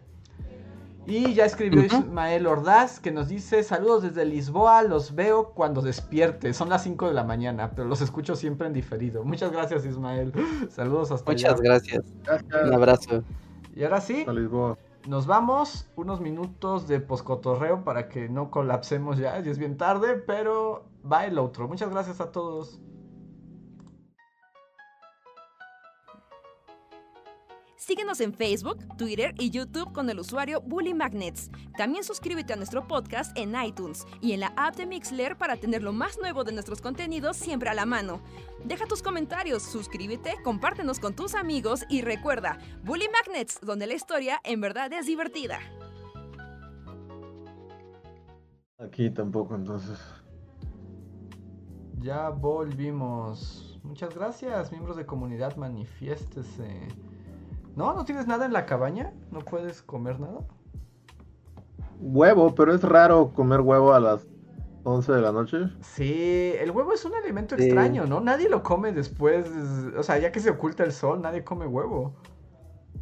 Es como muy asociado al desayuno. El... Ajá. A la mañana, ¿no? Sí, porque incluso ni siquiera, o sea, nadie come huevo, ¿no? Por ejemplo, el otro día yo, porque pues sí, había lo único que había y así que pues ya, ni modo. Y comí así un omelette, pero de comida, esa fue mi comida y fue muy raro, pero ¿por qué? O sea, ¿por qué? Pues no Ah, había pues. ¿Ah? No es porque es como una bomba energética y también te cae pesado. y Ya si te lo comes muy tarde, como que llegas a la noche como con energía o con peso de la comida. Y en la mañana al despertar, pues es como lo que necesitas, como un levantón y el Sí, huevo te lo yo, da. yo, bueno, es que ahí, bueno, pero ya saben que yo soy medio solar y si fuera por mí comería plancton o pastillas supersónicas. Pero yo nunca siento ese, ese efecto como de justo, como el huevo, la bomba energética y te da energía. O si me lo como en la noche, tendré energía. O sea, es como, no me pasa. O, o no, no, ¿No? no lo puedo Sí, más que detectar. energía. No, no sé si energía, pero más bien yo mido la comida en qué tanto va, va a hacer peso en mi estómago y, y va a hacer que no tenga hambre. Y el huevo, según yo, sí es muy efectivo, porque sí. así, o sea, o incluso así uno cocido te lo comes y ya por lo menos esa, esa sensación de estar pensando en nada, como ahorita, pues lo, lo que les digo, tengo hambre, Ujú. o sea, se, se me quitaría, ¿no? Aunque sea así el huevo, así sin nada, así. Ya sin sal. Este, o sea, que me dé energía y así, ¿no? Pero sí como se hace un colchoncito Sí, el como la saciedad, ¿no? A- ataca la saciedad. Pero sí es raro, o digan, o sea, ¿no hay gente que cena huevo? O sea, según yo, no hay ninguna razón para no hacerlo, ¿no? Yo también, o sea, también siento que hay algo cultural justo asociado al desayuno. Sí. O sea, el caso es que lo único que hay aquí, no sé si me van un huevo Pues- cocido. No te hace daño ni nada. Yo hubo un tiempo en el que igual en la noche, pues, sea, como de, ah, pues un huevo cocido y así. Pero era como para, o sea, digamos, a las 12 para terminar durmiéndote a las 3 de la mañana, ¿no? Entonces era como sí, un lapso de, de tiempo considerable. Pero irte a comer huevo y irte a dormir, igual y sí puede ser pesado. es que es, Sí. es- pero es raro, ¿no? O sea, como esta idea, o sea, entiendo, o sea, claramente el huevo es un alimento pesado y en la noche luego no es muy recomendable porque no te deja dormir, pero pues la gente se come seis tacos al pastor y se va a dormir y ahí sí no lo pregunta y es como No, es grasa con carne así. y nadie lo Ah, no. cuestiona. Sí, tacos al pastor suenan muy bien ahorita, sí. Tenemos que ir ya por tacos al pastor. Tiene mucho que no comemos tacos al pastor. Bueno, o sea, que no nos juntamos a comer tacos. No, sí. No, moriría, sí, vendería mi alma a Satán por unos tacos. güey. Va a salir Flanders atrás de ti, así que... En un trompo. Decías. ¿Ya volvió Dusty, Luis? No, va a volver eh, la semana, pero no. Mm, Ok, ok. Que bueno, así como que todo lo dejé porque iba a ir a, a acampar, bueno, a una cabaña en el bosque, pero el plan inicial era ir en bicicleta y no podía llevarlo. Y al final acabamos yendo en coche y toda la, la acampada es como, tu perro estaría muy contento aquí, ¿sabes? Y es como, sí, este, efectivamente, había otros tres perros y más así como de, Ah, ¿sabes quién estaría muy feliz aquí? Tu perro, y sí, sí, lo sé. aunque no es un poco para ti en este momento ir a acampar a una cabaña en el bosque no es redundante. No, porque es más bosque que, que este bosque. Que hay que, o sea, es como, así, como quitar la magia, así de. O sea, aquí no estoy en el bosque, bosque, o sea, no es como que, o sea, bueno, es que es como una zona boscosa, pero camino 50 metros y estoy en el pueblo y voy a la tiendita y... Y aquí, este, o sea, sí, literal era como el Señor de los Anillos, Landia, así es como un lugar que es paisajes épicos y, y frío, frío, muy, muy frío. O sea, la, la, la naturaleza es bella, pero a la vez Es cruel. ya llegamos como tarde-noche. Y pues solo porque hubo un- hay una fogata y es como, haz la fogata o mueres. de- Las leyes de la naturaleza. Ajá, o sea, sí me sentía DiCaprio acá. O sea, y justo te pones a pensar en, o sea, nuestra vida es como muy bonita, ¿no? Maravillosa, sí, sí, sí. O sea, cualquier otra época en la que el frío sea un factor así de que sepas que cada noche la temperatura va a caer a niveles así de tortura, o sea que literalmente, o sea, lloras del frío. Y nosotros así con nuestra calefacción, y nuestra tele, 2000. y nuestra luz, Sí. internet, o sea, no das cuenta de lo afortunado que eres de poder pasar una noche así con caliente, con luz, internet, comida. Ah, No, sí, la vida en la- vivimos- es horrible. O sea. Bueno, pero la civilización es así, ¿no? O sea, desde Mesopotamia, alguien en su casita con una con un horno y su pan, seguramente era como, wow, ¿no? Es que lindo, ¿no? No, pero vivimos mejor. Actualmente tú vives mejor que el mayor emperador de. Mesopotamia. Ah, Bueno, bueno, pero yendo al punto de la comodidad, o sea, ese momento de sentirte como Ford. ¿No? O sea, independientemente de, ah, si tengo internet y puedo jugar Mario Kart en línea con un chino otro. Pero No, mira, pero sí. Carlomagno daría su imperio por poder jugar Mario Kart en tu cuarto. con el Sí. quemaniños y con una bebida rica y con todo. su- sí, con una Coca-Cola así, toma Sí. esto. Nunca lo has probado, ¿eh? Sí, no, o sea, la vida es maravillosa. En cuanto tienes que estar así en una montaña y no ver cómo le haces para no morir congelado, es así como, no, la vida es muy bella. Las comodidades son muy, muy chidas Sí. en este mundo moderno. Y pues con esa reflexión nos vamos. Solo voy a saludar a los que están aquí y que nos apoyan cada mes. Alvita Maldonado, Shadow, Leticia Hernández, Daniel Gaitán, Silvana Silva, Rauco, Gaby Go, Silvana Leticia Hernández. Y creo que ya mencioné a, a todos. Muchísimas gracias por estar aquí, por apoyarnos mes a mes, por unirse al post cotorreo. Nosotros somos los Bully Magnets y ya nos vamos a dormir. Bueno, tal vez Reinhardt no, pero. Yo tampoco, yo tengo un chingo que hacer todavía. Ya tenemos, eh, con la cara de Luis solo recordé de que me toca video la siguiente semana. Es como, ay, Dios mío, ay, Dios mío, ay, Dios mío, ay, Dios mío. Pero ya, ¿no? Ya, ya se van a acabar. que- Pero bueno, eso ya lo comentaremos. Ánimo, Luis. Ánimo, ánimo. Pero va. Nos vemos. Vámonos. Bye.